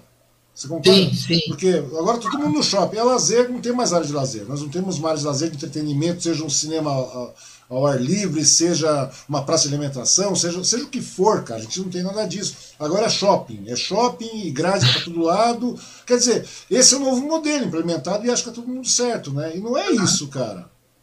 Não, isso é verdade. Então, nessa pandemia, eu ofereci lá para o Sim Comércio, né? É que depois é, veio aí as restrições. Mas eu tinha desenvolvido para o Dia das Mães um projeto de. Uma coisa uma... que não tem também esse negócio de sim comércio, associação comercial, não juro que não entendo muito bem, mas tudo bem. né? Não, é, não, é a gente vai, vai oferecendo para quem, como eu falei, para quem escuta, né? mas tinha oferecido uma Feira das Nações que a gente tinha como tradição aqui na cidade e que desapareceu, né? É, mesmo a Feira das Nações, por exemplo, hoje tem a Praça 1 de Setembro, uhum. e é a mesma coisa, virou lá um ponto de drogas, esse tipo de coisa. Mas se a gente. Se houver a política, a política pública, falar assim: olha, aqui essa praça agora vai ser é, Praça das Nações, vai, vai, cada loja vai vender, cada comércio vai vender um, uma comida típica de, de, de, um, de um país, né? Comida portuguesa, libanesa, japonesa, e, uhum. né, vai por aí afora. Imagina, a gente consegue transformar um.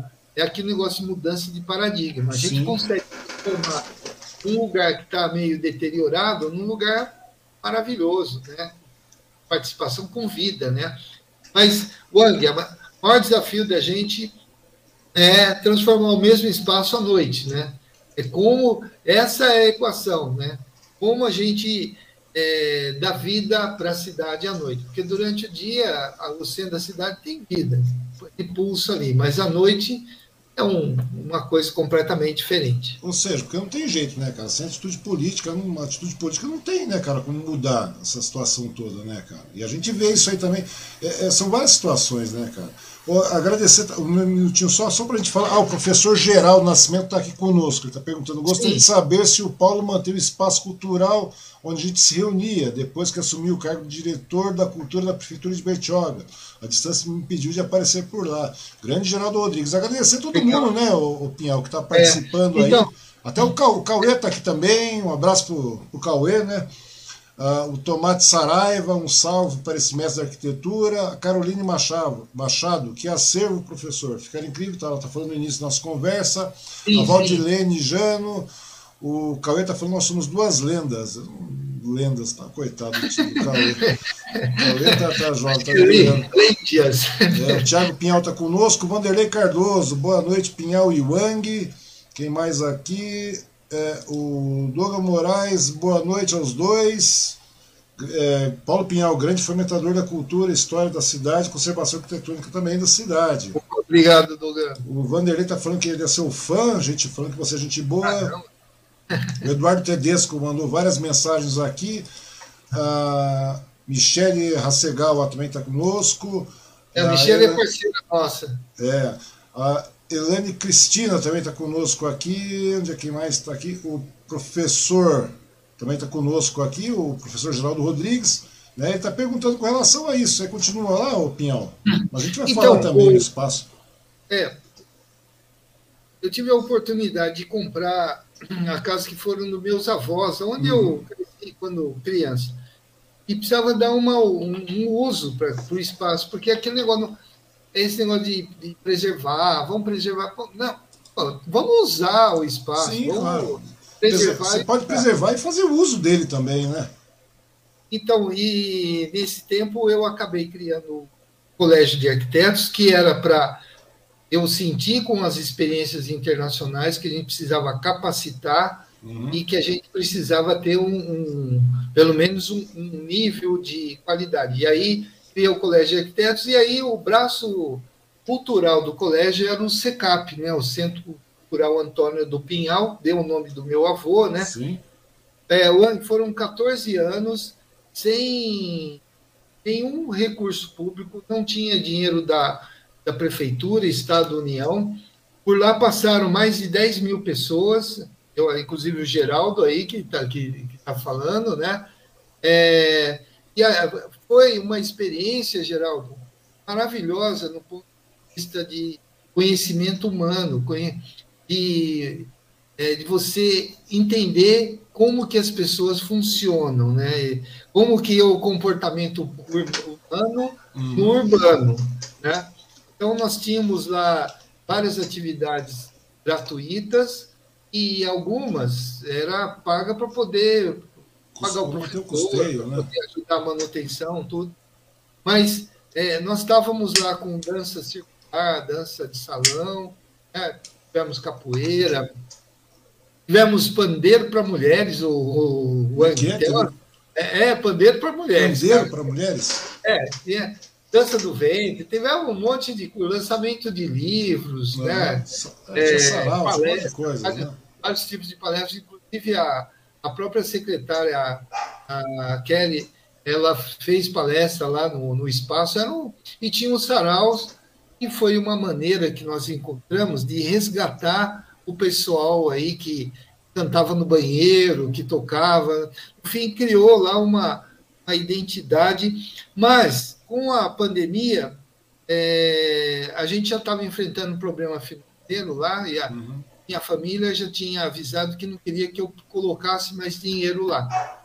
Então, é, essas coisas, apesar de deixar assim, satisfeito e feliz, por outro lado também é, eu tenho, a gente tem que ver o lado, o lado da família, né? Então eu eu saí da proposta assim que ele mesmo tinha que se autossustentar. Uhum. E estava indo, viu, Ang? Até que entrou a pandemia, e aí o que aconteceu?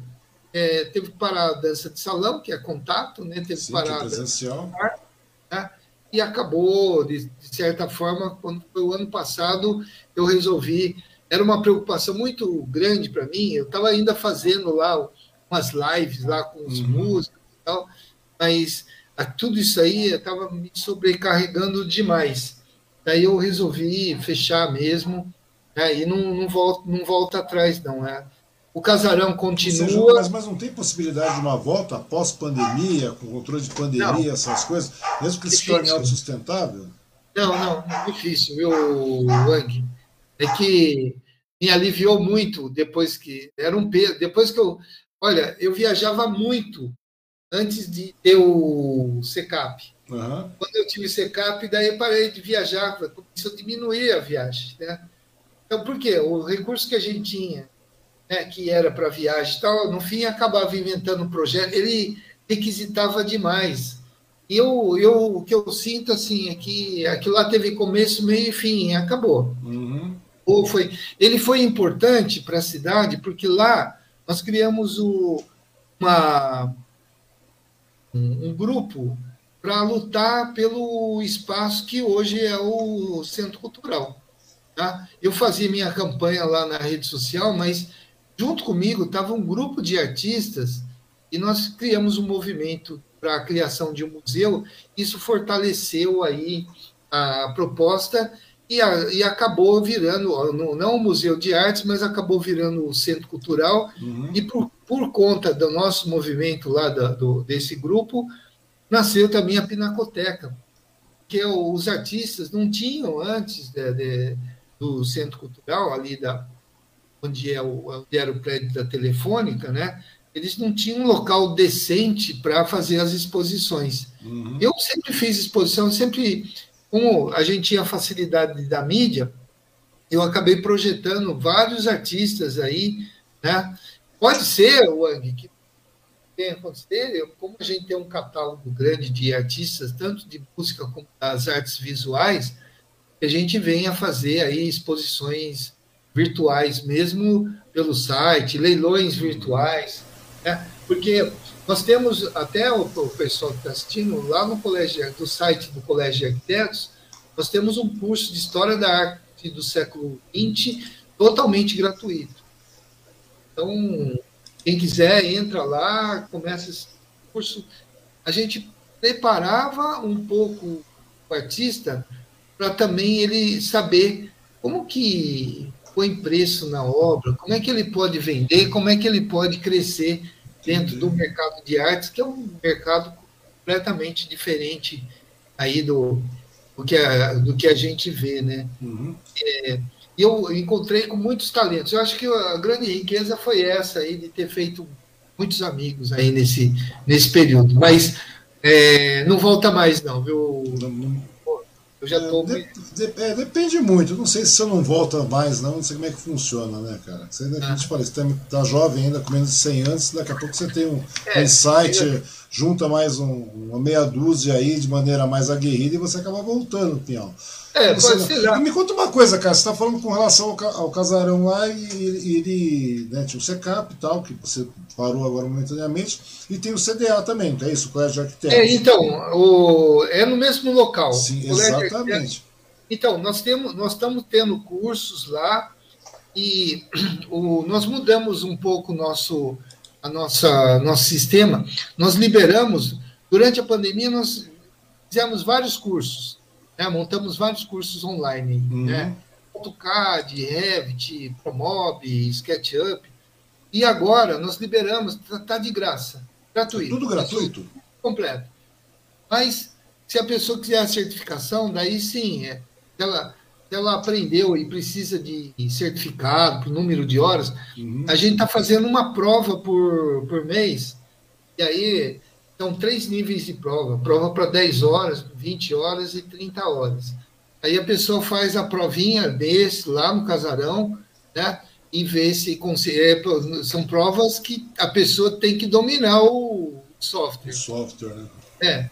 Então, ó, você fala de Promob, né, cara? Que é um, um programa para ambientação, para desenvolvimento sim. de ambientes, né, cara?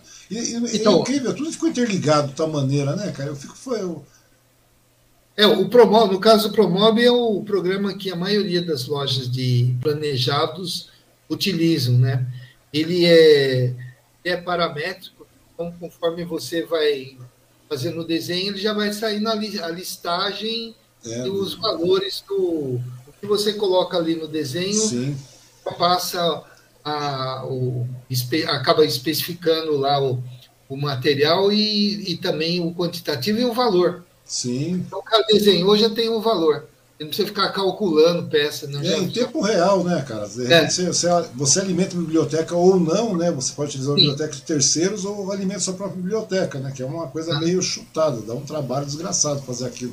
Mas é. é. legal. E daí, nesse caso, esses cursos eles são disponíveis gratuitamente, né? Tudo online gratuito também. Exatamente. Agora, se a pessoa tem dificuldade de fazer o curso sozinha, ela pode também é, a gente tem um sistema lá de mentoria. A gente dá, uhum. a gente estabelece um horário, fica o professor ali orientando e tirando as dúvidas que, que a pessoa possa ter, né? A gente também uhum. tem essa, essa, esse formato, né? Mas... Daí, nesse caso também, mas daí existe um custo em cima disso também, ou não? Ah, sim. Sim, porque a gente tem que pagar professor. É, professor, né? né? Que não falo. É. Tudo bem que a gente é samaritano, é. mas, né? Tá? Agora, Wang, importante, veja só, é, o certificado é uma coisa que, se a pessoa quiser, o mais importante desse processo é ela ser capacitada, uhum. ela saber trabalhar. Ela, se ela sabe trabalhar, ótimo, porque tem alguns, alguns lugares que eles nem pedem certificado, eles querem que a pessoa domine o assunto. Uhum. E hoje essa moçada, Wang, que está acostumada aí com game essas coisas todas, por exemplo, tem um, tem um programa, eu acho sarro. Para mim, aprender ele é o Lumion, né? É um programa que trabalha em ambiente renderizado. Sim. A primeira aula que eu dei junto com o aluno era uma aula teste. Nossa, foi só risada, porque você mudava para a direita, ele ia para a esquerda, mudava para a esquerda, ele ia para cima. Eu só consegui dominar o programa depois que eu comecei a encarar ele como um game mesmo. Aí sim, com o game, você vai Aí é diferente, mas e essa moçada sabe, sabe trabalhar, ela tem a facilidade de, de, de computação, de mexer com, com equipamentos.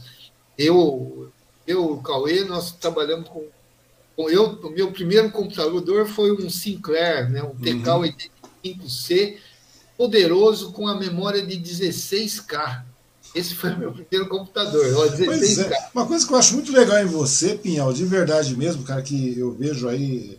Que você é um cara que começou realmente lá naquela história, né? Que eu me lembro disso aí, de, de desenhar, nanquim, caneta, é. aquele, aquele, aquela infinidade de réguas, aquele monte de, de, de, de esboço que você fazia no papel, de repente você jogava para o vegetal, tirava aquela cópia, distribuía, fazia aquela coisa toda, e você foi acompanhando a modernidade, né, cara? Você é um cara que, quer dizer, pintou um software novo, pintou alguma coisa nova, você vai lá, você é uma pessoa interessada, né, cara? Você é, é parte desse princípio de, de, de, de ter a atitude de realmente ir para frente, chutar a porta e falar, vamos ver como é que funciona esse negócio e é. ir para cima, cara. É, talvez, talvez, Wang, até já são quase 10 horas da noite. Sim. Aqui. É, é, só para finalizar, o que acontece é seguinte: talvez tudo isso que eu faça seja maneira de eu poder pegar minha ideia e poder apresentar para o cliente. Então, pode ser através de um desenho à mão como pode ser também através de um, é, por exemplo, o ArchiCAD, a gente tem aí o óculos que você dá a realidade. Já fiz a realidade aumentada, né, passear por dentro do, do projeto com óculos, mas eu vejo que hoje está muito mais fácil a gente acessar essas tecnologias. Uhum. E o, o, que me ajuda a entender qualquer software é que, eu, eu, como eu sou estudioso de semiótica, e na semiótica tem lá similaridade, coisas similares. Então, você pode pegar qualquer software e jogar para mim, me dá umas duas horas, você vai ver que eu estou mexendo nele, porque você vê lá salvar, né, mover, essas coisas, tudo é no. É, são similares, no, não tem jeito, cara. É, tudo mais ou menos é similar, só que é diferente, né? É verdade. O Mac, o Mac, a diferença é que ele está no lado errado, ele está acostumado para o lado esquerdo, ele está para o lado direito, está hum. para baixo, está para cima. É, mas a similaridade do processo é o mesmo, né? Ô, é. Pinhão, um, detalhe que eu queria perguntar para ti antes de terminar o nosso bate-papo, até porque realmente já, parece que a gente falou, vamos conversar uma horinha, já conversamos uma hora e meia, uma hora e quarenta já, cara. Ô, Pinhão, eu, você é um cara, voltando, porque como eu te falei, por mais que a gente queira, não queira, cara, eu sei que você é um cara é, é muito gabaritado aí, não só em Mogi, mas em Mogi principalmente. Eu queria perguntar para ti, cara, que você é uma pessoa muito aguerrida com questão a, a relação do patrimônio histórico que, nós, que Mogi tem, né? Me conta uma coisa, quais foram os movimentos mais memoráveis aí que você é, chegou a capitanear, digamos assim, porque você sempre está à frente, né, junto aos demais interessados na, na, na manutenção do, do, patrimônio histórico de Mogi, e quais são os maiores patrimônios culturais que a cidade tem, né, cara? E como é que a gente, a gente vê que tem uma, de, uma degradação constante, abandonar. A grande verdade é a seguinte, cara, que o povo está pouco se lixando para isso aí. Como é que você pretende trabalhar para que eles sejam preservados, Pinhal? Então, Porque eu, bom, independente disso, eu sei que você não para, você não vai parar. É, então, na questão de defesa do patrimônio, a gente poderia começar o seguinte: é, a, o, o IFAM ele tomba a igreja do Carmo e, e, abandona. Daí eu comecei a fazer uma exposição de fotografia, mudou aí o, o estado, mostrando, e o tema da fotografia assim, ó, faz 10 anos que está parado e ninguém faz nada. E é, e é claro que Talvez isso, não, não, digo que esse foi o motivo, mas isso aí deu um startzinho. Uhum. O é, Casarão do Chá, a gente chegou aí lá colocar saco plástico em cima, porque estava chovendo dentro, e também foi uma briga. Na época, o, o prefeito Machado ele falou assim: ah, eu, eu restauro, mas tem que trazer aqui para o centro cívico. Ah, pô, vai, vai tirar do local o casarão. Acabou a. É, mas olha, eu tenho que tirar o chapéu para para a Ana Sandim, para o Nagatani, que eles criaram lá a Associação Casarão do Chá, mas nós brigamos muito. Vira e mexe, a gente estava brigando pra, pela preservação, para conquistar o terreno, para essa foi uma das brigas. No atual casarão ali do Carmo, a briga foi que a, a Fiat, a Destaque, queria montar a agência de automóvel e uhum. transformar tudo em vidro ali, e aí, vamos lá, vamos brigar. Não, não pode, isso aí acabamos brigando. Tem o Casarão dos Duques, que está em, agora em, eh, em, andamento aí, também foi outro que, olha, nós brigamos, brigamos, brigamos. Cheguei a oferecer o projeto, o estudo de projeto, de certa forma, que preservasse o casarão e, e o, o, a empresa pudesse ter os seus edifícios lá com com o que eles queriam fazer, ainda, ainda abriu uh, condições assim de conhecimento sobre uma lei que existe, que é de TDC, Transferência de Direito de Construir. Uhum. Além deles hum, fazerem o edifício, eles ainda teriam um potencial construído que poderia vender tal de 4 milhões de reais. Meu, isso, isso que eu estou falando saiu no jornal, eu oferecendo. Sim, sim. Bom, o resultado é que, graças a Deus, o, o prefeito ele tombou por decreto o casarão dos duques e o juiz mandou a prefeitura fazer o restauro e mandar conta para os proprietários, porque houve crime ambiental ali, né? Então a, a gente está mais ou menos dentro do controle. E fora como como, como eu participei na criação aí do Conselho de Patrimônio, uhum. eu, eu e a eu já tinha tirado foto de todo o entorno por causa da associação comercial, né, que do entorno do raio envoltório da cidade, e depois eu e a Ana. É, o, o, o Tedesco que eu tenho sim é Paulo Pinhal, viu? O Instagram, sim, mas você vai lá. Ah, você vai ver outra coisa. Você vai ver outra coisa, não vai ver. Vai ver o outro lado do Pinhal, Pinhal é, artista é, digital vai, também. É, você vai. É que... Vai ver gente feliz, vai ver gente feliz ali. é, isso é verdade. Então, mas o, a gente acabou, junto com os alunos da Unixul, que não é nem de Mogi, uhum. nós acabamos fotografando o centro todo, fizemos um trabalho no meu escritório de, de composição de todas as casas, e daí a prefeitura. Essa é a hora que você carrega o piano e os outros tocarem. Nós fizemos todo o trabalho braçal com os alunos, voluntariamente, mas aí a prefeitura contrata lá alguns notáveis para dizer o que preservar, o que não preservar. Nem, nem consultaram, nem eu, nem a Ana. Tá? Nós que fizemos todo o trabalho. E, esse, e daí virou decreto, então está até hoje.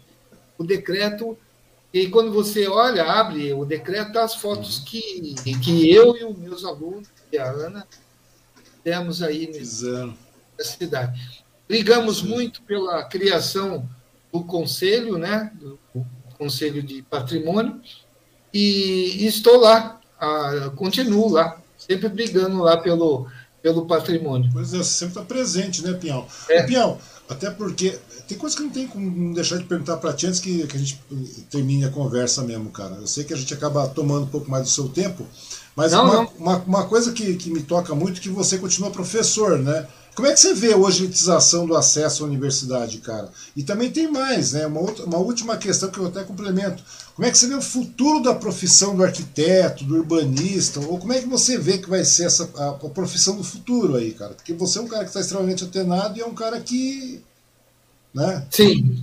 Bom, vamos lá. A questão do professor, comecei a dar aula em, em 83 tenho mais de 35 anos de. Tive experiência em várias, em várias universidades aí, e até a oportunidade, como eu falei, de criar dois cursos, dois cursos do zero. Né? Uhum. Agora, o que acontece é o seguinte: é, me ajudou muito no meu crescimento profissional, porque é, eu entrava em sala de aula, eu tinha que estudar para poder passar informação para os alunos. Esse estudar, eu me atualizava. Por outro lado, é, quando eu ia para a obra, eu estava atualizado, então eu atualizava a equipe da obra e a equipe do escritório. Então, o fato de ser professor me ajudou dos dois lados. Então, Sim. porque tem muita gente que se forma, pensa, começa a pegar trabalho, trabalho, trabalho, trabalho, ganha dinheiro, ganha e esquece da atualização. Nesse meio de tempo, o, Wang, eu acabei fazendo mestrado na Federal de Itajubá, fiz várias pós-graduações. Uhum. PUC, fiz aí na UMC, fiz o mestrado na Federal de Itajubá e o doutorado na USP. Né? E, e você estudar é, é outro universo, abre a cabeça, isso aí ajuda bastante. Agora, como que eu estou vendo essa geração que vai sair agora do. Olha, já há algum tempo que a gente está vendo que as pessoas estão saindo, como eu, eu tinha comentado com vocês, formada, não capacitada. Alguns alunos estão tendo a oportunidade de fazer estágio e aí sim eh, começa a, a ter um pouquinho mais de preparo aí para o mercado.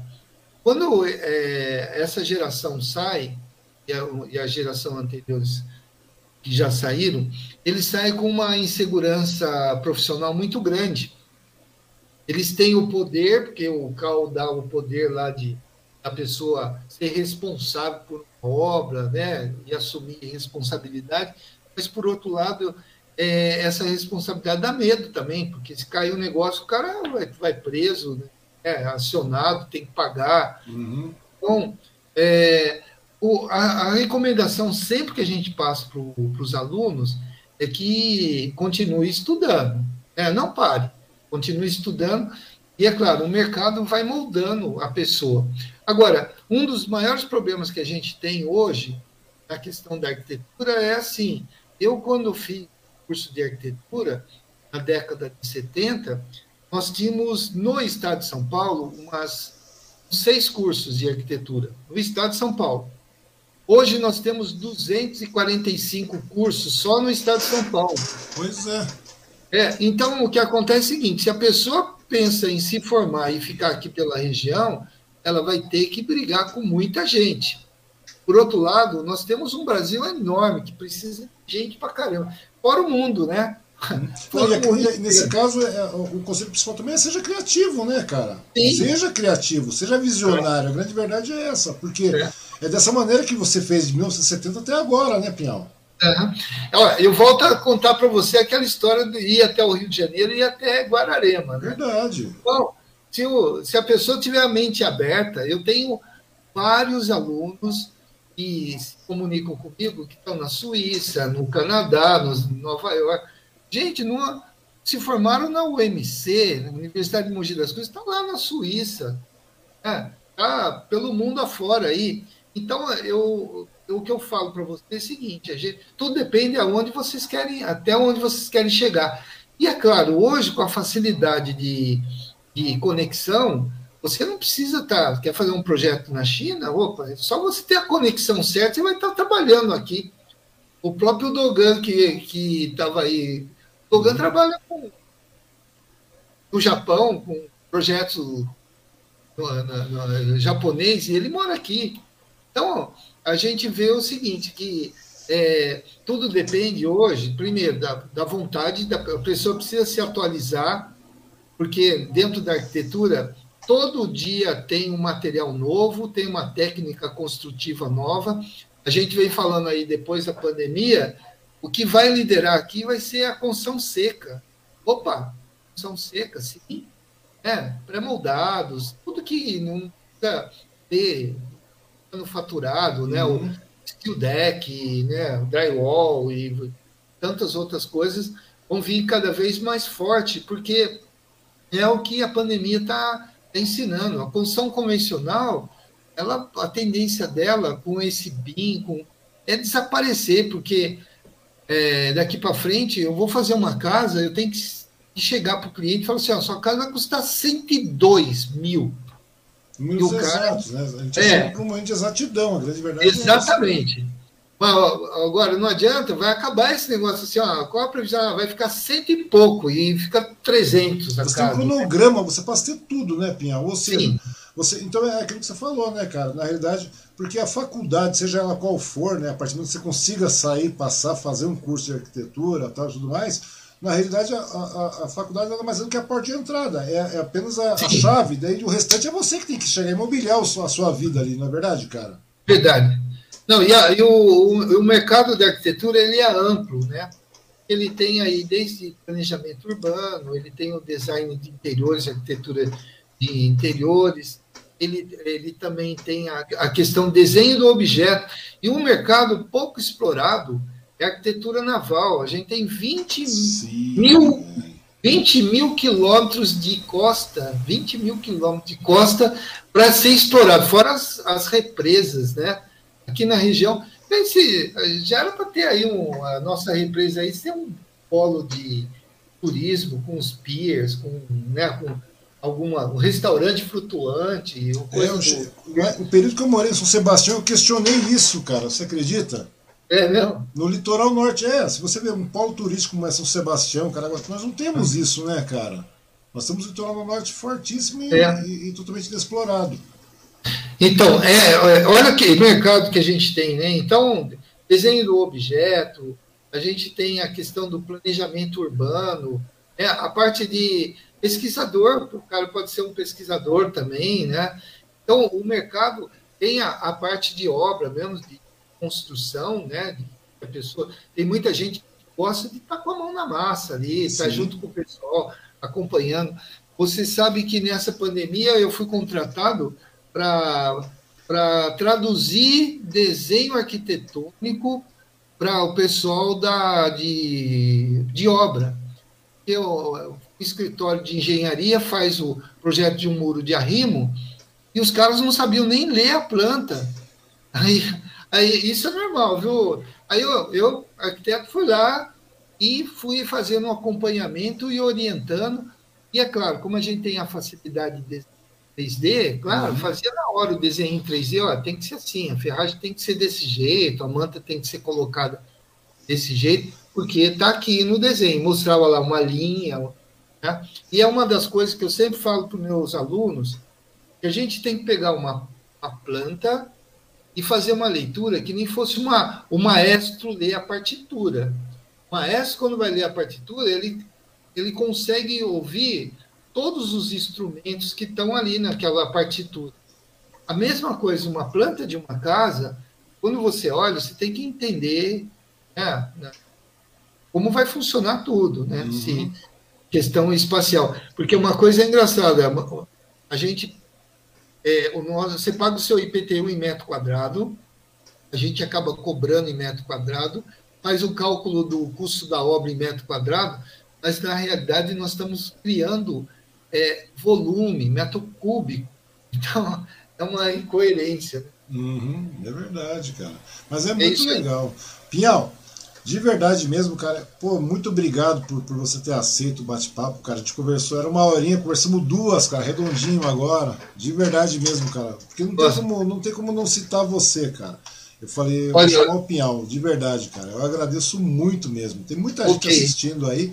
Agradecer a todo mundo também que está assistindo e assistiu e vai assistir, né? Vai lá, se inscreve, é rapidinho, não dá dor de cabeça, é grátis, é prático, é indolor, né, Pinhal? Motiva. É e vão lá é. conhecer o projeto Pinhal. E queria pedir para você deixar agora suas considerações finais para essa galera que está assistindo e a galera que vai assistir também, Pinhal. Sim. Bom, bom, eu quero agradecer aí o seu convite, Wang. Para mim foi a gente ter a oportunidade de falar um pouquinho daquilo que a gente gosta, de que a gente faz, né? É sempre bom, né? É, eu sou um apaixonado pela, pela arquitetura. Eu acho que ainda eu não consegui colocar o que de fato eu penso no tridimensional, né? Porque é, você tem que conciliar aí a arte, né, com o, o, o arroz feijão na panela. Então você tem que fazer a coisa, mas alguma coisa que você possa aí é, reverter em resultado financeiro. Mas é, a gente luta para isso, luta, sempre conquista uma coisinha aqui ou uma coisinha ali, né? A gente já fica feliz, né? Quando quando você desenha uma pia diferente, o cliente aceita a ideia e você faz a pia, é claro que você gostaria de fazer a casa inteira. Mas eu volto a falar para vocês também que é, quando a gente tem é, o cliente, a gente tem que fazer o gosto do. Porque afinal é ele que vai morar, não sou eu. Vai chegar um tempo, a hora que isso eu tenho certeza, que eu vou começar a construir casa para mim e depois quem quiser comprar, compra. Fazer alguma coisa do meu gosto. Né? E a pessoa vai se adaptar. Mas quando eu, eu trabalho para cliente, eu sempre falo assim: eu quero que o cliente fique satisfeito e que ele se sinta feliz. E, é, e quando eu vejo essa felicidade, Wang, entre ele se manifestando, eu acho uhum. que isso não tem dinheiro que pague. Gente, muito obrigado, obrigado, Wang, pela oportunidade. eu que agradeço a sua participação de verdade mesmo, cara. É uma honra conversar contigo aí. Pessoa que eu gosto muito, tenho um carinho muito grande por você, pelo Cauê, por todo mundo aí, de verdade mesmo, Pinhão. E é aquela coisa, cara, querendo ou não, lenda emoji é você já, né, cara? Não tem jeito, como, como o Correio falou. Não, não, nem fala isso aí. Verdade, verdade. E, tem muito chão aí pela frente. Ah, pra... tem, tem muita coisa aí, cara. Você é jovem ainda, tem muita coisa para apresentar ainda, cara. Muito projeto para colocar em prática e muita coisa para vingar também aí, né, cara? Vamos torcer para que tudo dê certo é. nos próximos anos. de gestão aparecendo, pandemia controlada. Vamos esperar a ação do Caio também, que deve vir para resolver algumas coisas, algumas questões aí com relação à questão de projeto de, de, de cidade, né? A grande verdade é essa. Ah, é, eles estão. Acho que algumas coisas vão sair. Eu tinha feito uma sugestão para cruzamento ali do. Eles chamam lá o, a rotatória do, do Habib, tá? Uhum. Parece que essa daí já vai, já vai virar, né? Opa, tomara que, vire, tomara que não só vire essa, como virem outras aí, né, Pinhal? É. a grande verdade é essa. Pinhal, de verdade, meu muito obrigado, meu muito obrigado a todos aí. Foi uma honra ter vocês aqui e segunda-feira a gente volta de novo. Dessa vez vamos conversar com o Newton Valentim, editor né, do Diário do Alto Tietê, cara, editor executivo. Vamos lá ver o que acontece. Conheço o Valentim também, ele tem muita história boa para contar e é muita. Nesse momento de pandemia o negócio se torna tanto quanto mais complicado. Tá bom? Pinhal, de verdade, meu muito obrigado, meu muito obrigado a todos aí e até a próxima. Boa obrigado, noite. gente. Tchau, tchau.